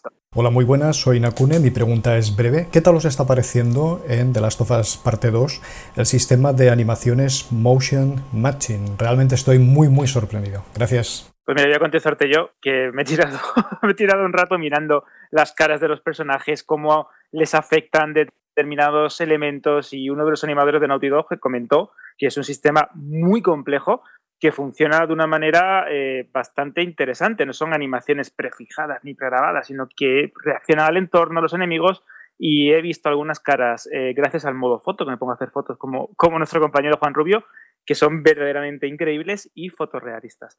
Vamos a leer un comentario de texto que nos queda de iVox, que es de, de Rodrigo, otro veterano también de Banda Radio, que dice, muy buenas Fishers, programón. Querías, hacer una, querías hacer, haceros una pregunta a pillar. Veamos. Sé que no os vais a mojar algunos y diréis ambas, pero ¿cuál de las dos consolas compraréis la primera? ¿Y qué pack o edición exclusiva os gustaría? En mi caso, Series X de cabeza y espero pack con Cyberpunk. Un abrazo y enorme temporada. Y gracias al amigo nórdico por meterme en vuestro mundillo podcástico. Claro Un abrazo sí. desde Cantabria. Claro que sí, Cantabria infinita. Mira, te voy a responder yo. Yo me voy a comprar las dos. Pero lo tengo clarísimo, las dos. Y si saliera una renovación de Switch, también la compraría. Aparte de ser un early adopter, ¿qué quieres que te diga? Pero intento ahorrar durante varios meses, años, para cuando salgan las consolas y tenerlas. Lo he hecho así y estoy preparado para cuando salgan. O sea, me da igual, realmente, bueno, me da igual, entiéndeme bien el precio, pero yo es que necesito tener las dos, necesito. No es que necesite, es que me gustaría tener las dos. Primero por las piezas de hardware que son y todo tequi, que sale... No, José, que dilo que te sobra la pasta, tío. Ya está. Si no Que no, que no, dale, va, que, no, que no, que no, yo, yo ahorro, te, te lo prometo, ¿eh? llevo ahorrando meses y meses sabiendo que iban a salir en este 2020 a finales. Y, y las dos, de hecho, le he dicho a Rubén que, que las dos van a caer. Y si no es así, que lo diga él, pero vamos, que, que así será. Yo me mojo y por supuesto la consola que si solo tuviera que comprarme una y que creo que solo me voy a comprar una esta Navidad, porque me parece muy exagerado gastarme mil euros de golpe en dos consolas que no necesito. PlayStation 5, evidentemente, porque va a tener X juegos que si no me compro PlayStation 5 no voy a poder jugar. Que todavía no sé qué juegos van a ser esos, porque no han dicho los juegos de lanzamiento, pero bueno, al menos sabemos que Spider-Man estas navidades. Y entonces o te compras PlayStation 5 o no juegas a esos juegos. Y yo, pues necesito jugar a esos juegos. Y en cambio, con Xbox Series X, pues no va a tener ningún juego que no pueda jugar en eh, mi One X. Así que me parece evidente el motivo de la compra de una u otra. Ya el año que viene, si Series X empieza a tener juegos exclusivos, empiezan a aprovechar su potencia o me sobra el dinero, pues me compraría eh, Series X. Pero ahora mismo la, la compra me parece muy evidente que es PlayStation 5 porque tiene juegos exclusivos. Yo estoy un poco igual que Jorge, pero también la, mi motivo es que eh, la One X es que me la compré a finales del año pasado, pero también porque sigo ahí con pensando, dándole vuelta a la cabeza en plan de, vale, Series X o, o doy ya el giro completo al PC gaming del todo y me monto un ordenador en condiciones que me vaya a mover Halo Infinite a una resolución que, no sé, de locos. Y yo creo que también habrá bastante gente así, pero en verdad es algo bueno, ¿no? Que, que la gente pueda jugar a los juegos donde le dé la gana. De hecho, Fran, la pregunta que, bueno, la reflexión que hace sobre la resolución nos las hace Rubén en este, en este audio, que nos pregunta sobre las resoluciones, los frames por segundo, así que vamos a escucharlo. Buenas chicos, soy Rubén de Guadalajara. Eh, os mando mi último vídeo de temporada, de daros las gracias por, por todo lo que nos dais semana a semana y hacernos parte de la familia de Vandal, ¿vale? Eh, yo solo quería dos preguntas. Una, Alberto, eh, quería preguntarte eh, cuál crees que va a ser el estándar en cuanto a, a definición, a resolución y a frames por segundo de esta generación. Si nos quedaremos en los 4K 60 frames o a medida que la generación vaya avanzando subirá. Eh, y luego para, para José, eh, si tenéis pensado en algún momento de la próxima temporada hacer algún algún formato o vídeo, o sea, que os podamos ver las caras. La verdad es que estamos muy muy acostumbrados a oíros y sería maravilloso poderos ver en algún programa especial. Venga, un saludo, eh, despido temporada y, a ver si es tan buena como esta. Venga, un abrazo a todos. Bueno, voy a contestar rápido sobre las resoluciones. La verdad es que yo espero que con las nuevas consolas eh, tengamos lo mismo que hemos tenido en estos últimos compases de PS4 Pro y de One X, es decir, que podamos elegir entre un modo rendimiento que nos ofrezca más fotogramas por segundo y resoluciones que a lo mejor no son eh, tan espectaculares, pero sí son muy altas, y un modo gráfico que a lo mejor nos ofrezca más resolución, pero que baje un poco la tasa de frames por segundo.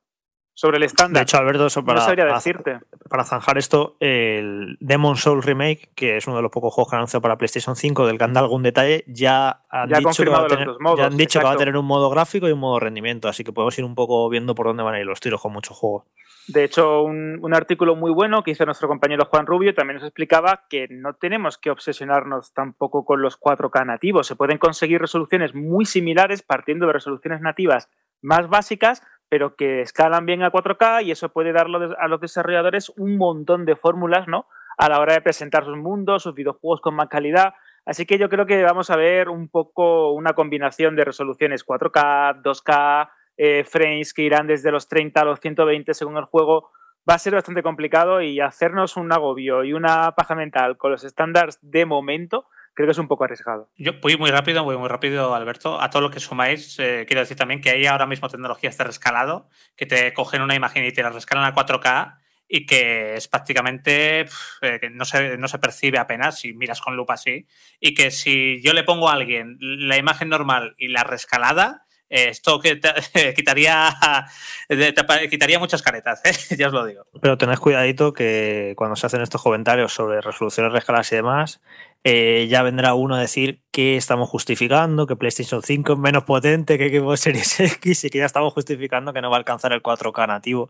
Y es evidente que, que, la, que Xbox va a tener mucha más facilidad para alcanzar los 4K nativos y PlayStation 5 lo, lo va a tener un poquito más difícil por esa diferencia de, de los teraflops. Pero vamos, que eso, que es que ya ves, Saúl, que cuando ahora. Sí, sí, sí, lo sé, lo sé. Pero vamos, yo hablo mucho de PC, de, desde el ámbito de, de, PC. De hecho, estaba pensando en el propio Cyberpunk para poder jugar a 4K, pero tienes que tener un PC de la casa, coger un rescalado y, y demás. Pero que es un hecho que lo de las eh, tecnologías de rescalado y las resoluciones, estamos viendo unos avances eh, bastante espectaculares. La gente de PC lo sabe y, y, seguro que van a ir por ahí mucho el tema de los juegos de la nueva generación, que no tanto buscar el 4K nativo, como a lo mejor una resolución intermedia y de esa resolución rescalan a 4K y eso lo ganan luego en frames. Esto va a ser todo esto muy, muy complejo, más, más complejo incluso que, que las actuales consolas. Sí, de hecho, termino ya, termino ya. De hecho, para que no nos digan eso, la propia Xbox Series X tiene una tecnología que era variable ray shading o algo así, que precisamente eh, pre, da, da, prioridad a las zonas que vemos como jugadores que están más centrados en la pantalla y en las esquinas o tal, va bajando la resolución y carga peor las texturas para ganar FPS. O sea que esto tienen trucos estos todas las consolas. Y con respecto. A... Espera, espera, que tengo que contestar a lo del. Vale, vale, Lo de grabarnos en vídeo o emitirlo en vídeo. Mira, para la octava temporada, Rubén, no descarto nada, ni presencial, ni que grabemos un día cada uno con las cámaras y una especie como de sala múltiple con las cámaras encendidas de todos, porque cada uno somos de un sitio distinto. Quién sabe lo que traerá la octava temporada, pero estate atento porque nunca dejamos de sorprender. Guiño, guiño. Vamos a continuar con el audio de Diego que habla sobre Demon Souls. Buenas a todos amigos de Vandal, mi nombre es Diego, yo soy de León y nunca, nunca, nunca había escuchado un podcast. Y mira, si lo habéis hecho bien, que llevo seis meses enganchadísimo a vuestro programa. Porque no solo me gusta el tema del que habláis, que son los videojuegos, sino el cómo lo hacéis, que creo que es mucho más importante. Bueno, con la reciente presentación de PlayStation 5 y su catálogo de videojuegos, ha vuelto a salir a la palestra un juegazo que para mí es de culto, que es el Demon Souls. Yo he jugado toda la obra de From Software, me encanta. Y ahora, pues bueno, estoy leyendo muchos artículos y comentarios por internet, pues que dicen que vuelve el origen de la saga Souls. Y ok, yo te compro ese argumento, pero voy un poco más allá. Y aquí viene mi pregunta, Shirley, para vosotros. ¿Cuál creéis que es el origen o fuente de inspiración para toda la saga Souls? Yo os doy mi respuesta y luego me encantaría escuchar la vuestra, porque para mí se nutre del que es mi videojuego favorito, que es Blade The Age of Darkness, que es un videojuego español del año 2001, tenía unas físicas brutales, unos gráficos adelantados a su tiempo, la banda sonora fantástica y sobre todo, y lo más importante, un sistema de combate único. La mayoría de los combates eh, eran de uno contra uno, muy parecido a Demon Souls, había que mantener la guardia alta, defenderte, solo atacar cuando debes, tenías una barra de estamina, tenías que esquivar en el momento adecuado. Y bueno, me dio muchísima pena porque decían que, había en marcha un, una segunda parte que al final no se pudo llevar a cabo porque hubo unos problemas de distribución con, con, este primer juego. Pero yo cuando vi el primer gameplay de Demon Souls para PlayStation 3 me alegré muchísimo porque sentí que ese espíritu de ese videojuego español había revivido en esta nueva saga de videojuegos.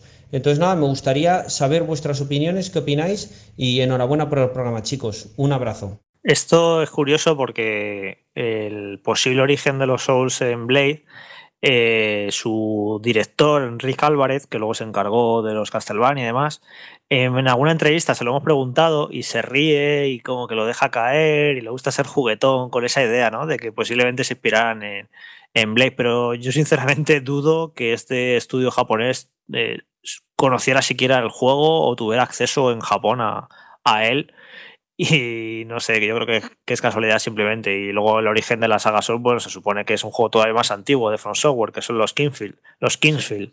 Así que, no sé, me parece. Yo creo que no, ¿eh? Yo que dudo mucho de eso, que ni siquiera conocerán el juego en From Software, este Blade. Yo es que, es que de hecho los Kingsfield, eh, que lo estaba repasando ahora, parece que tienen como, como referencia a los of the Beholder y demás. Yo nunca me había parado a pensar en el origen de, de Demon Souls. Sí que a mí me había recordado en cierta manera también ese, ese Blade, pero, pero tampoco, vamos, que me parece que mezcla tantas cosas y que lo hace tan bien y me parece tan, tan los juegazos los Demon Souls y los Dark Souls de, vamos, eh, increíble. Por cierto, que me ha hecho mucha ilusión tener un paisano aquí mandando, mandando un audio al podcast. ¡Viva León! Es que, es que tenemos oyentes de las mejores partes de España, así que es clarísimo. Vamos a proseguir con el audio de Nórdico, otro veterano ya casi compañero de Vandal Radio a lo largo de esta temporada, que nos habla sobre las ediciones coleccionistas y el afán de coleccionar y acumular la mejor edición de un videojuego. Hola, buenas, comunidad Shirley. Aquí Nórdico de nuevo. Y bueno, pues me ha gustado mucho la idea esa de, que nos propongáis a nosotros haceros a vosotros una, una chili pregunta exclusiva nuestra. Y sí, la verdad es que bueno, tengo una, porque bueno, siempre, siempre tengo curiosidad que la gente que le gusta los videojuegos, pues en mi caso me gusta mucho también todo el tema de las figuritas, las ediciones coleccionistas, merchandising y demás. Entonces os puedo decir que tengo una habitación eh, que es donde yo juego. Bueno, más que nada es un trastero de un garaje, pero bueno, lo tengo todo acondicionado para jugar a consola. Y lo tengo lleno de vitrinas, estanterías, figuras, réplicas, etc. Entonces, bueno, eh, os puedo decir que tengo una colección bastante importante. Y de la figura que más puede llegar a enorgullecerme es de la edición coleccionista del Titanfall 1 que es una figura de un Atlas a escala 1.4 con tres soldados, eh, es una figura bastante grande, lucecitas y demás. Entonces, simplemente deciros, mi chile pregunta hacia vosotros, eh, en relación a qué os parece esto del coleccionismo de este tipo de ediciones y qué es lo más gordo, lo más caro que más orgullosos hace sentiros de lo que tenéis en casa si lo tenéis. Así que nada, chicos, esa es mi chile pregunta. A ver qué respondéis y lo espero con ansia. Venga, chavales, seguir así. Venga, un carrusel rápido. Yo la más tocha que tengo que recuerdo de un videojuego es la de Halo 3, la de la cabeza del jefe maestro. Canta que es súper grande, está súper bien detallada y es una de las ediciones que más me ha gustado comprar de, un videojuego. Después tengo más chiquititas, menos chiquititas, pero esa es la que recuerdo y la que le tengo más cariño. Voy a ser la voz del pueblo. No compro ediciones coleccionistas y, suficiente tengo con, con, gastarme de dinero para los juegos. Lo siento, pero soy, soy bien aquí. Yo un poco igual, ¿eh? O sea, a mí no me gustan las ediciones coleccionistas, sobre todo desde que he vivido varios procesos de mudanzas. Y la única que tengo es la de Overwatch, que me la compré por ilusión con, con mi primer sueldo y, ya está. O sea, y me sobra, vaya, la tengo metida en el armario y la figura guardada y todo, porque, o sea, cuantas menos cosas haya por la casa para tener menos cosas que quitar el polvo, mejor. Mierda la justa, tío. Si Venga, yo termino el combo, el combo breaker este del coleccionismo. Estoy súper en contra del coleccionismo, no me gusta para nada. No me gusta almacenar eh, objetos físicos. Y eh, nunca en mi vida me he comprado una edición coleccionista. Y estoy bastante orgulloso de ello. Dicho esto, tengo algunas ediciones bastante guapas, porque por curro, por lo que sea, por analizar me ha tocado alguna a tenerla y claro, no, no las voy a vender. Y de hecho, la, la más espectacular precisamente es el, el, robot este que ha mencionado de Titanfall. Eh, yo también lo tengo y la verdad es que es simplemente espectacular la figura esta de, de Titanfall. Y de hecho, porque porque os tengo a todo muy lejos, porque que si Carlos es de Málaga, que si el otro no sé qué, y Alberto igual, si tú, Alberto, si viviéramos en la misma ciudad, te sería habría, feliz. Te, habría, te habría regalado de todos, es que todos, se los habría regalado, antes se lo, se lo, regalaba Alfonso, de hecho, cada vez que iba a casa de Alfonso íbamos a hacer alguna cosa, le llevaba alguna figura, porque es que yo no las quiero. Y a ti, sabiendo Alberto lo que te gusta, pues que te las, cada vez, toma, te iría dando las figuras poco a poco, te daría esta de Titanfall que mola un montón, lo que pasa es que como vivimos todos tan separados, no, no puedo y enviarlas cuesta una pasta. No pasa nada, la próxima que subamos a Madrid nos llevamos esa figura. venís, a, venís a casa a, a saquear. saqueamos. A saquear. Yo así la más reciente. Ah, Perdona, Carlos. No, dale, dale, dale. Yo así la más reciente que, que, he pillado y también la más tocha fue, ha sido precisamente la de la First Class de Final Fantasy VII Remake. Que no sé, me dio. Vi el tráiler, bueno, el gameplay que enseñaron en el E3 me dio todo el venazo y como es un juego el original que me marcó tantísimo, dije, mira, de perdidos al río, además eh, por mi situación laboral mejoró y demás y me lo podía permitir como capricho y, nada, fui, fui para adelante incluso sabiendo que, que Jorge me había dicho que lo iba a analizar yo y tal, y nada, y me dejó mis 300 pavos en ella, pero eh, es que al final la figura está súper espectacular y eh, la, verdad que ha quedado en el salón que para decorar me ha quedado la cosa guay, así que me ha salido bien la jugada. Y ahora tendría que venir el audio de Ferran, pero no nos carga, hemos tenido algún problema con el code, con el formato del audio, lo que sea, pero nos hablaba si tenemos algún miedo, algún trauma con los juegos de terror, porque él lo intenta, lo intenta, lo intenta y nunca es capaz de ponerse con uno porque lo deja porque le da mucho miedo. Yo siempre digo la misma anécdota, pero José y yo jugamos al Resident Evil 7, él lo pasó fatal con la realidad virtual y yo la verdad es que es un juego que me dio bastante ansiedad, pero lo disfruté. Pero eso, el miedo este que te gusta disfrutarlo, ¿no? Ese, la ansiedad y la adrenalina que te despierta en determinados géneros, pues eso me pasa con el género de terror. Que sé que me, me lo voy a pasar mal, que muchas veces a lo mejor me tiro una noche entera sin dormir bien, pero disfruto mucho con ellos. Yo te doy dos consejos, si es que se pueden llamar consejos. Uno es no lo hagas, no juegues a juegos de terror con el audio con auriculares, es mucho peor. Es decir, pon el de la tele y tampoco que sea muy alto para que no te pegues demasiados sustos. Y sobre todo, enciende las luces, de manera que te mentalices de que lo que estás viendo es un videojuego. Porque a veces es complicado y dices, anda, que exagerado. No, no, te metes tanto en el, videojuego que, pierdes un poco la noción de que estás jugando a eso, a un título virtual y que no es la vida real, pero que te hackea un poco la cabeza dependiendo de cómo, cómo estés. Si estás igual que yo de mal, pues entonces será muy fácil que te hackee la cabeza. ¿Más audios? Sí, de hecho, yo creo que es el último, el de Antonio, que ha entrado casi eh, sonando la bocina, ¿verdad, José? Aquí está, escuchamos. Hola, amigos de Banda al Radio. Un saludo a todos los que escuchan el programa. Me llamo Antonio, soy de Murcia. Quizá alguien por ahí me conozca como Anzor, si me han escuchado en algún podcast o hace años me han leído en algún blog de los que escribí en su día. No quería perder la oportunidad, a pesar de que no, no he comentado mucho, os descubrí hace unos meses, pero siempre os voy escuchando con retraso. Y quería, por lo menos para el último programa, llegar a tiempo y haceros una preguntilla. La única pregunta que os tengo que hacer es que si tan bien que cubrir los eventos, si vaya a cubrir también este verano el evento de, de Microsoft. A ver esos juegos de equipo Serie X que a mí me encantaría ver lo que opináis y escucharos hablar sobre ellos con esa pasión que le ponéis. Entonces, aunque sea en un Vandal Express o algo así, a ver si pudiera ser que podamos disfrutar de vuestros comentarios. Pues nada, que os paséis unas felices vacaciones, que os lo merecéis, que lo hacéis muy, muy bien y espero seguir escuchando mucho tiempo. Un abrazo muy fuerte. Mira, voy a prometer ya desde aquí, al menos el Vandal Express de, de Last of Us 2 con spoilers que lo grabaremos la semana que viene, si le parece bien a Saúl, y si no también. sí, no, además me, queda, queda, muy poquito el juego. ¿eh? ya no se lo ha acabado Alberto, se lo ha acabado Carlos. Sí, me quedan 3-4 horas. Casi todo. Además, Alfonso me dijo que, que le apetece, que se lo ha acabado, que también se vendría. O sea que más o menos nos vamos a juntar una buena panda para hablar de, las sofadas con spoilers.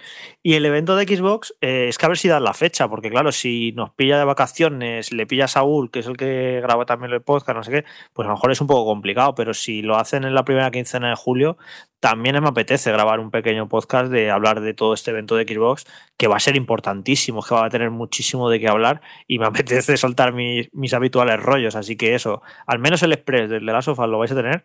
Y si no es muy tarde y nos cuadra, también eh, yo quiero hacer un express del evento de Xbox. Y el otro también, si, porque hemos estado hablando antes Saúl y yo, que más o menos cuando él vuelve y yo vuelvo de vacaciones, o sea que si no es él, estará yo Jorge, o sea que lo cubrimos. Vale, pues nada, pues entonces nos comprometemos que va a haber un Mandal Express también de solo del evento de Xbox. Eso es. Y bueno, me acaban de confirmar ahora mismo que tenemos una colaboración pregunta en directo. Cuidado, cuidado, cuidado, ¿eh? Cuidado, cuidado, cuidado, porque ni más ni menos que el hijo de Rubén Mercado eh, quiere dejarnos una pregunta. Bueno, la va a hacer porque supongo que le ha puesto el micro y los auriculares. Daniel, hola. Hola, hola a todos. ¿Qué pregunta nos quieres hacer? Eh, ¿Disfrutáis con todos los juegos que analizáis? Ahí es nada, ¿eh? Venga, ¿quién se atreve?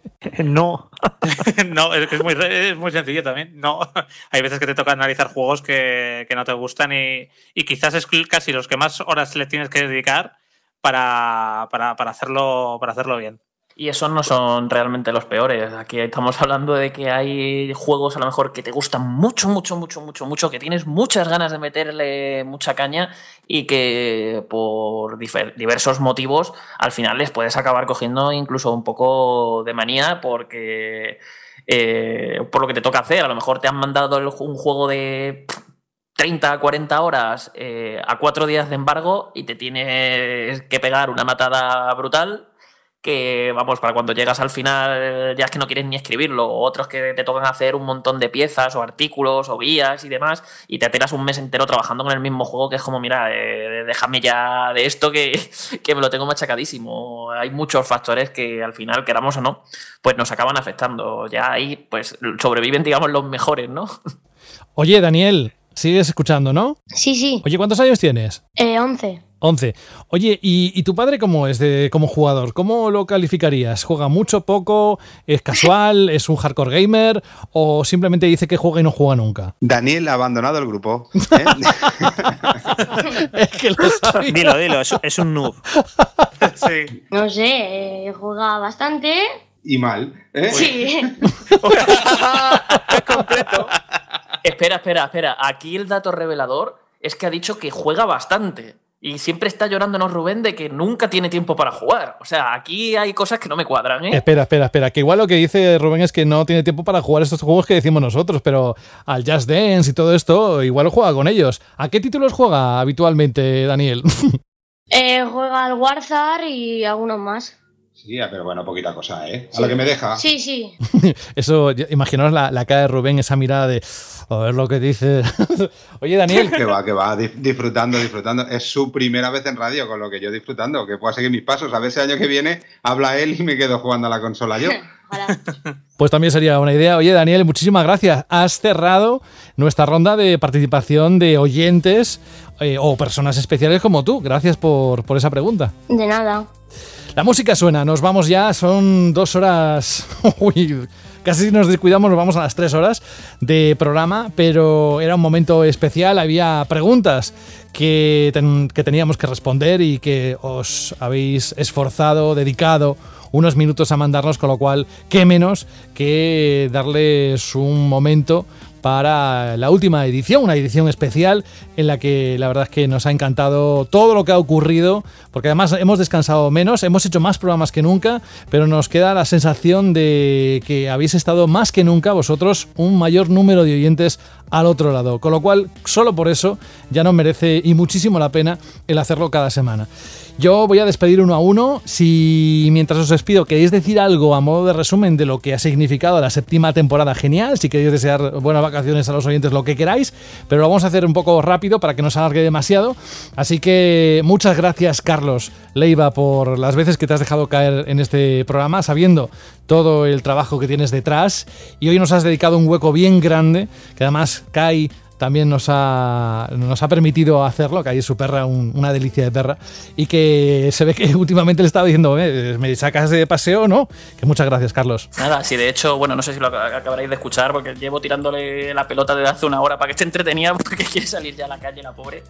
Y nada, ya nos vemos para el spoilercast este si es que me cuadra bien y para lo que se tercie cuando, cuando volváis. Ya, ya sabes que yo aquí al final siempre estoy haciendo un poco de todo y en cuanto me, necesit- me necesitéis vengo o, hablo de lo que queráis.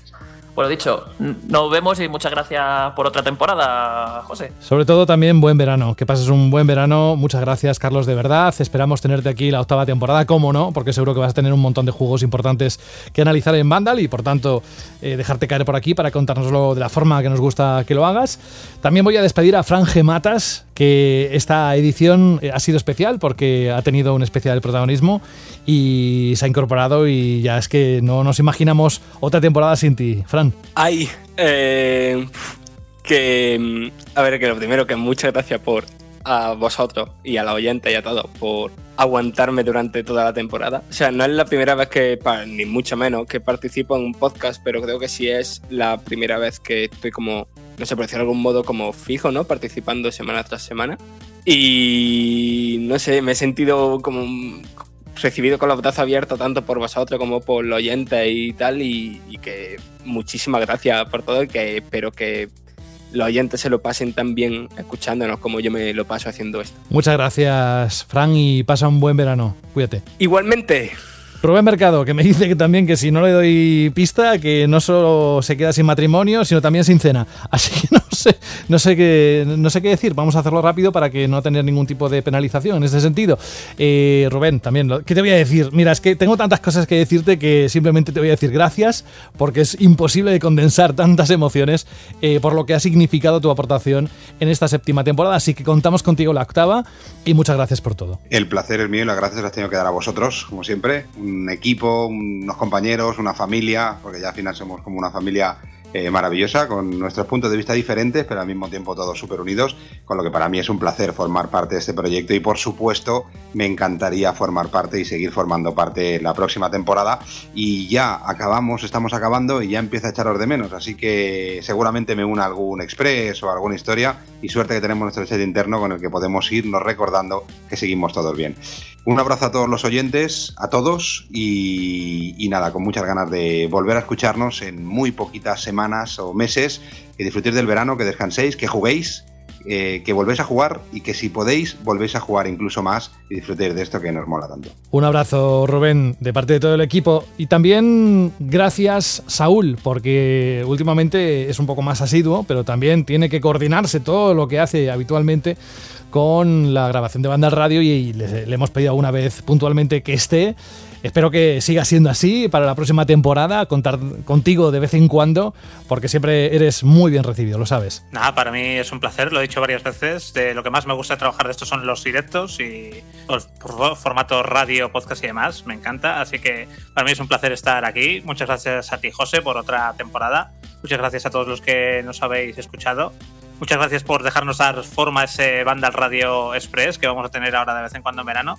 Y nada, gracias a todos. Hay que estar atentos, ¿eh? luego damos un poco más de explicaciones sobre Banda al Radio Express. Eh, tengo a Sara, Sara Borondo, que se ha conectado. Hoy no ha podido, tenía mil citas, mil sitios. Y claro, omnipresente no es. De momento no se ha podido trabajar en, esa, en ese superpoder, pero algún día lo conseguirá y podrá estar en varios sitios a la vez.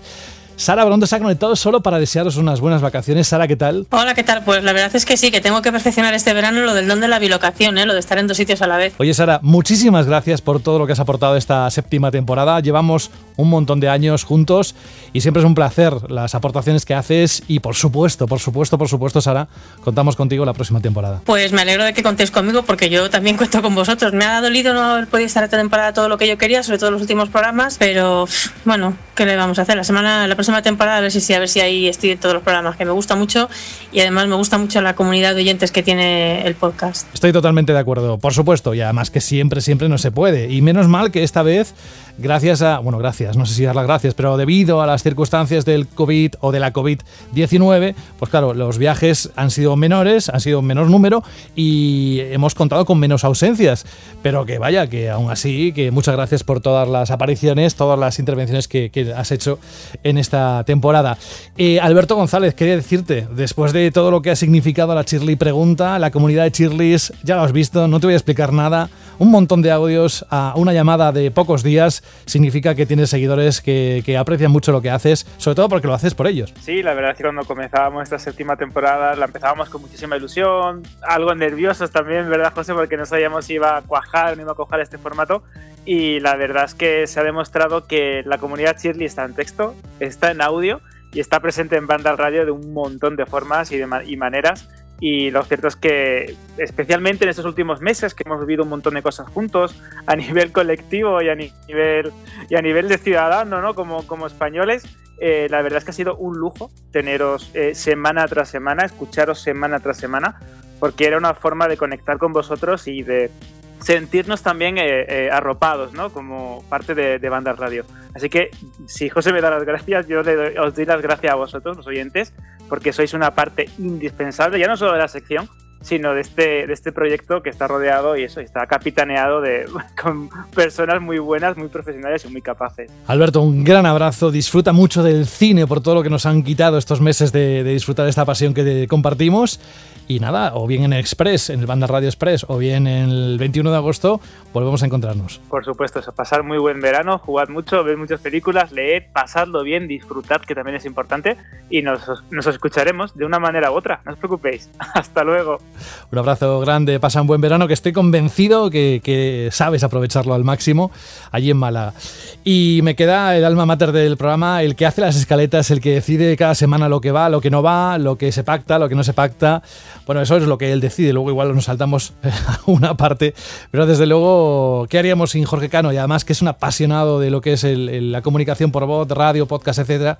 Así que se combinaron dos cosas, toda la información que hay en Vandal, o la más importante, en un formato que, que ya él ha dicho incluso esta temporada, que los análisis prefiere, les, le gustan más hacerlos directamente en el, en el programa, en Vandal Radio, que escribirlo bueno, que se disfruta más. Pues nada, hasta la próxima vez que nos escuchemos en el Expreso en la octava temporada, Jorge. Sí, se me hace raro lo de como una gran despedida de temporada porque has dicho 21 de agosto, si no queda nada ya para el 21 de agosto. Cuando, nos hayamos querido dar cuenta, no, no quiero fastidiar, pero es que la verdad es esa, es muy poquito tiempo y más si hacemos esos express ahí por medio del verano y que va a ser un verano atípico por muchos motivos y por esos eventos de que va a haber en julio, que si el Ubisoft, que es el Xbox, luego espérate que en agosto no haya algún evento sorpresa de PlayStation al principio si tengamos que hacer otro programa express, improvisado, luego llega la Gamescom. Así que esta, me parece que va a ser una especie de temporada continua, no, no veo una verdadera ruptura y eso, eh, banda al radio sin parar todo el año porque es que los videojuegos no paran, así que nosotros tampoco podemos hacerlo. Lo que sí tienes que hacer, Jorge, es descansar, así que es lo que te deseo hasta la próxima vez, hasta que nos volvamos a, a encontrar me aquí. Gusta, me gusta que, que haya notado que necesito descansar. Sí, sí, sí, sí. Últimamente lo noto bastante, pero no solo tú, todos, es que además ha sido, ya lo he dicho, es que no hemos parado, incluso ni siquiera en Semana Santa. Y a pesar de que ha sido eh, un asidero donde pasar con cierta normalidad todo lo que estaba ocurriendo, también es verdad que vosotros habéis tenido más sesiones con el Banda Radio Express. O sea que imagínate todo eso acumulado. Así que muchas gracias por todo y hasta dentro de poco. Sí, es que aparte es eso, que los que ya trabajado desde casa, la única manera que tenemos de desconectar es, eh, es no estar en casa. Y estos últimos tres meses que hemos tenido que estar tanto en casa, eh, ha sido muy, muy difícil desconectar. Era una sensación de casi de estar las 24 horas del día, los 7 días de la semana trabajando y al final eso es un agotamiento mental que bueno que, que, se habrá podido notar de una manera o de otra a lo mejor incluso a veces eh, argumentaciones y discursos que haya podido dar un poco confusos lo que sea porque al final es, todo eso va pesando es agotamiento muchas veces mental. Y yo creo que va a venir bien estos días de descanso estas semanitas el poder ya ir un poco a la, a la piscina o a la playa y estar a otras cosas y volver con fuerzas renovadas, que viene muy fuerte la, la, temporada este año con el lanzamiento de dos nuevas consolas. Buen verano, Jorge, cuídate. Hasta luego. Y ya lo habéis escuchado, lo que teníamos que decir al final del programa, que supongo que alguno ya ha hecho directamente, a ver cuánto quedan, un minuto, venga, voy a poner a ver qué dicen, simplemente es que no desconectamos totalmente porque cuando haya algo que sea de mucho interés, como la, bueno, el evento de Xbox, alguna cosa así, vamos a estar anunciándolo a través de las redes sociales de Vandal, así que estad muy atentos porque cuando se produzca lo vamos a anunciar a través de ahí. Y, y nada, que seguiréis teniendo pequeñas píldoras en formato express y eso sí, queremos contar con todos vosotros y con todas vosotras el 21 de agosto, que como bien ha dicho Jorge, nadie se llama a engaños y es que vamos a tener una octava temporada también muy épica con todo lo que vamos a disfrutar de las nuevas consolas y lo que no sabemos todavía, títulos, etcétera. Por mi parte, daros las gracias a todos por haber hecho que este programa haya crecido mucho en esta temporada. Por eso seguimos la próxima y os anuncio que si habéis tenido participación los oyentes en esta precisamente, sobre todo de forma más intensa en esta séptima temporada, en la octava va a haber un elemento que también va a escuchar lo que vais a decir, un elemento que decir, hay un chico que se llama Dani que va a escuchar lo que vais a decir y va a organizarlo para que cada semana o casi cada semana tengáis una especie de buzón del oyente donde podáis pues no solo plantearnos preguntas, sino alguna queja o algún agradecimiento o lo que queráis. Lo iremos definiendo porque eso será la próxima temporada en nada, como decía Jorge, y para no alargar más esto, que nada, que os deseo un feliz verano, que disfrutéis mucho y que estamos aquí de alguna manera. Y si no, Ya sabéis dónde nos encontráis las 24 horas del día, los 7 días de la semana, en la página web de Vandal, que es donde nació todo esto. Un abrazo de José de la Fuente. Nos escuchamos pronto. Adiós. Tu tienda de videojuegos.com ha patrocinado este programa.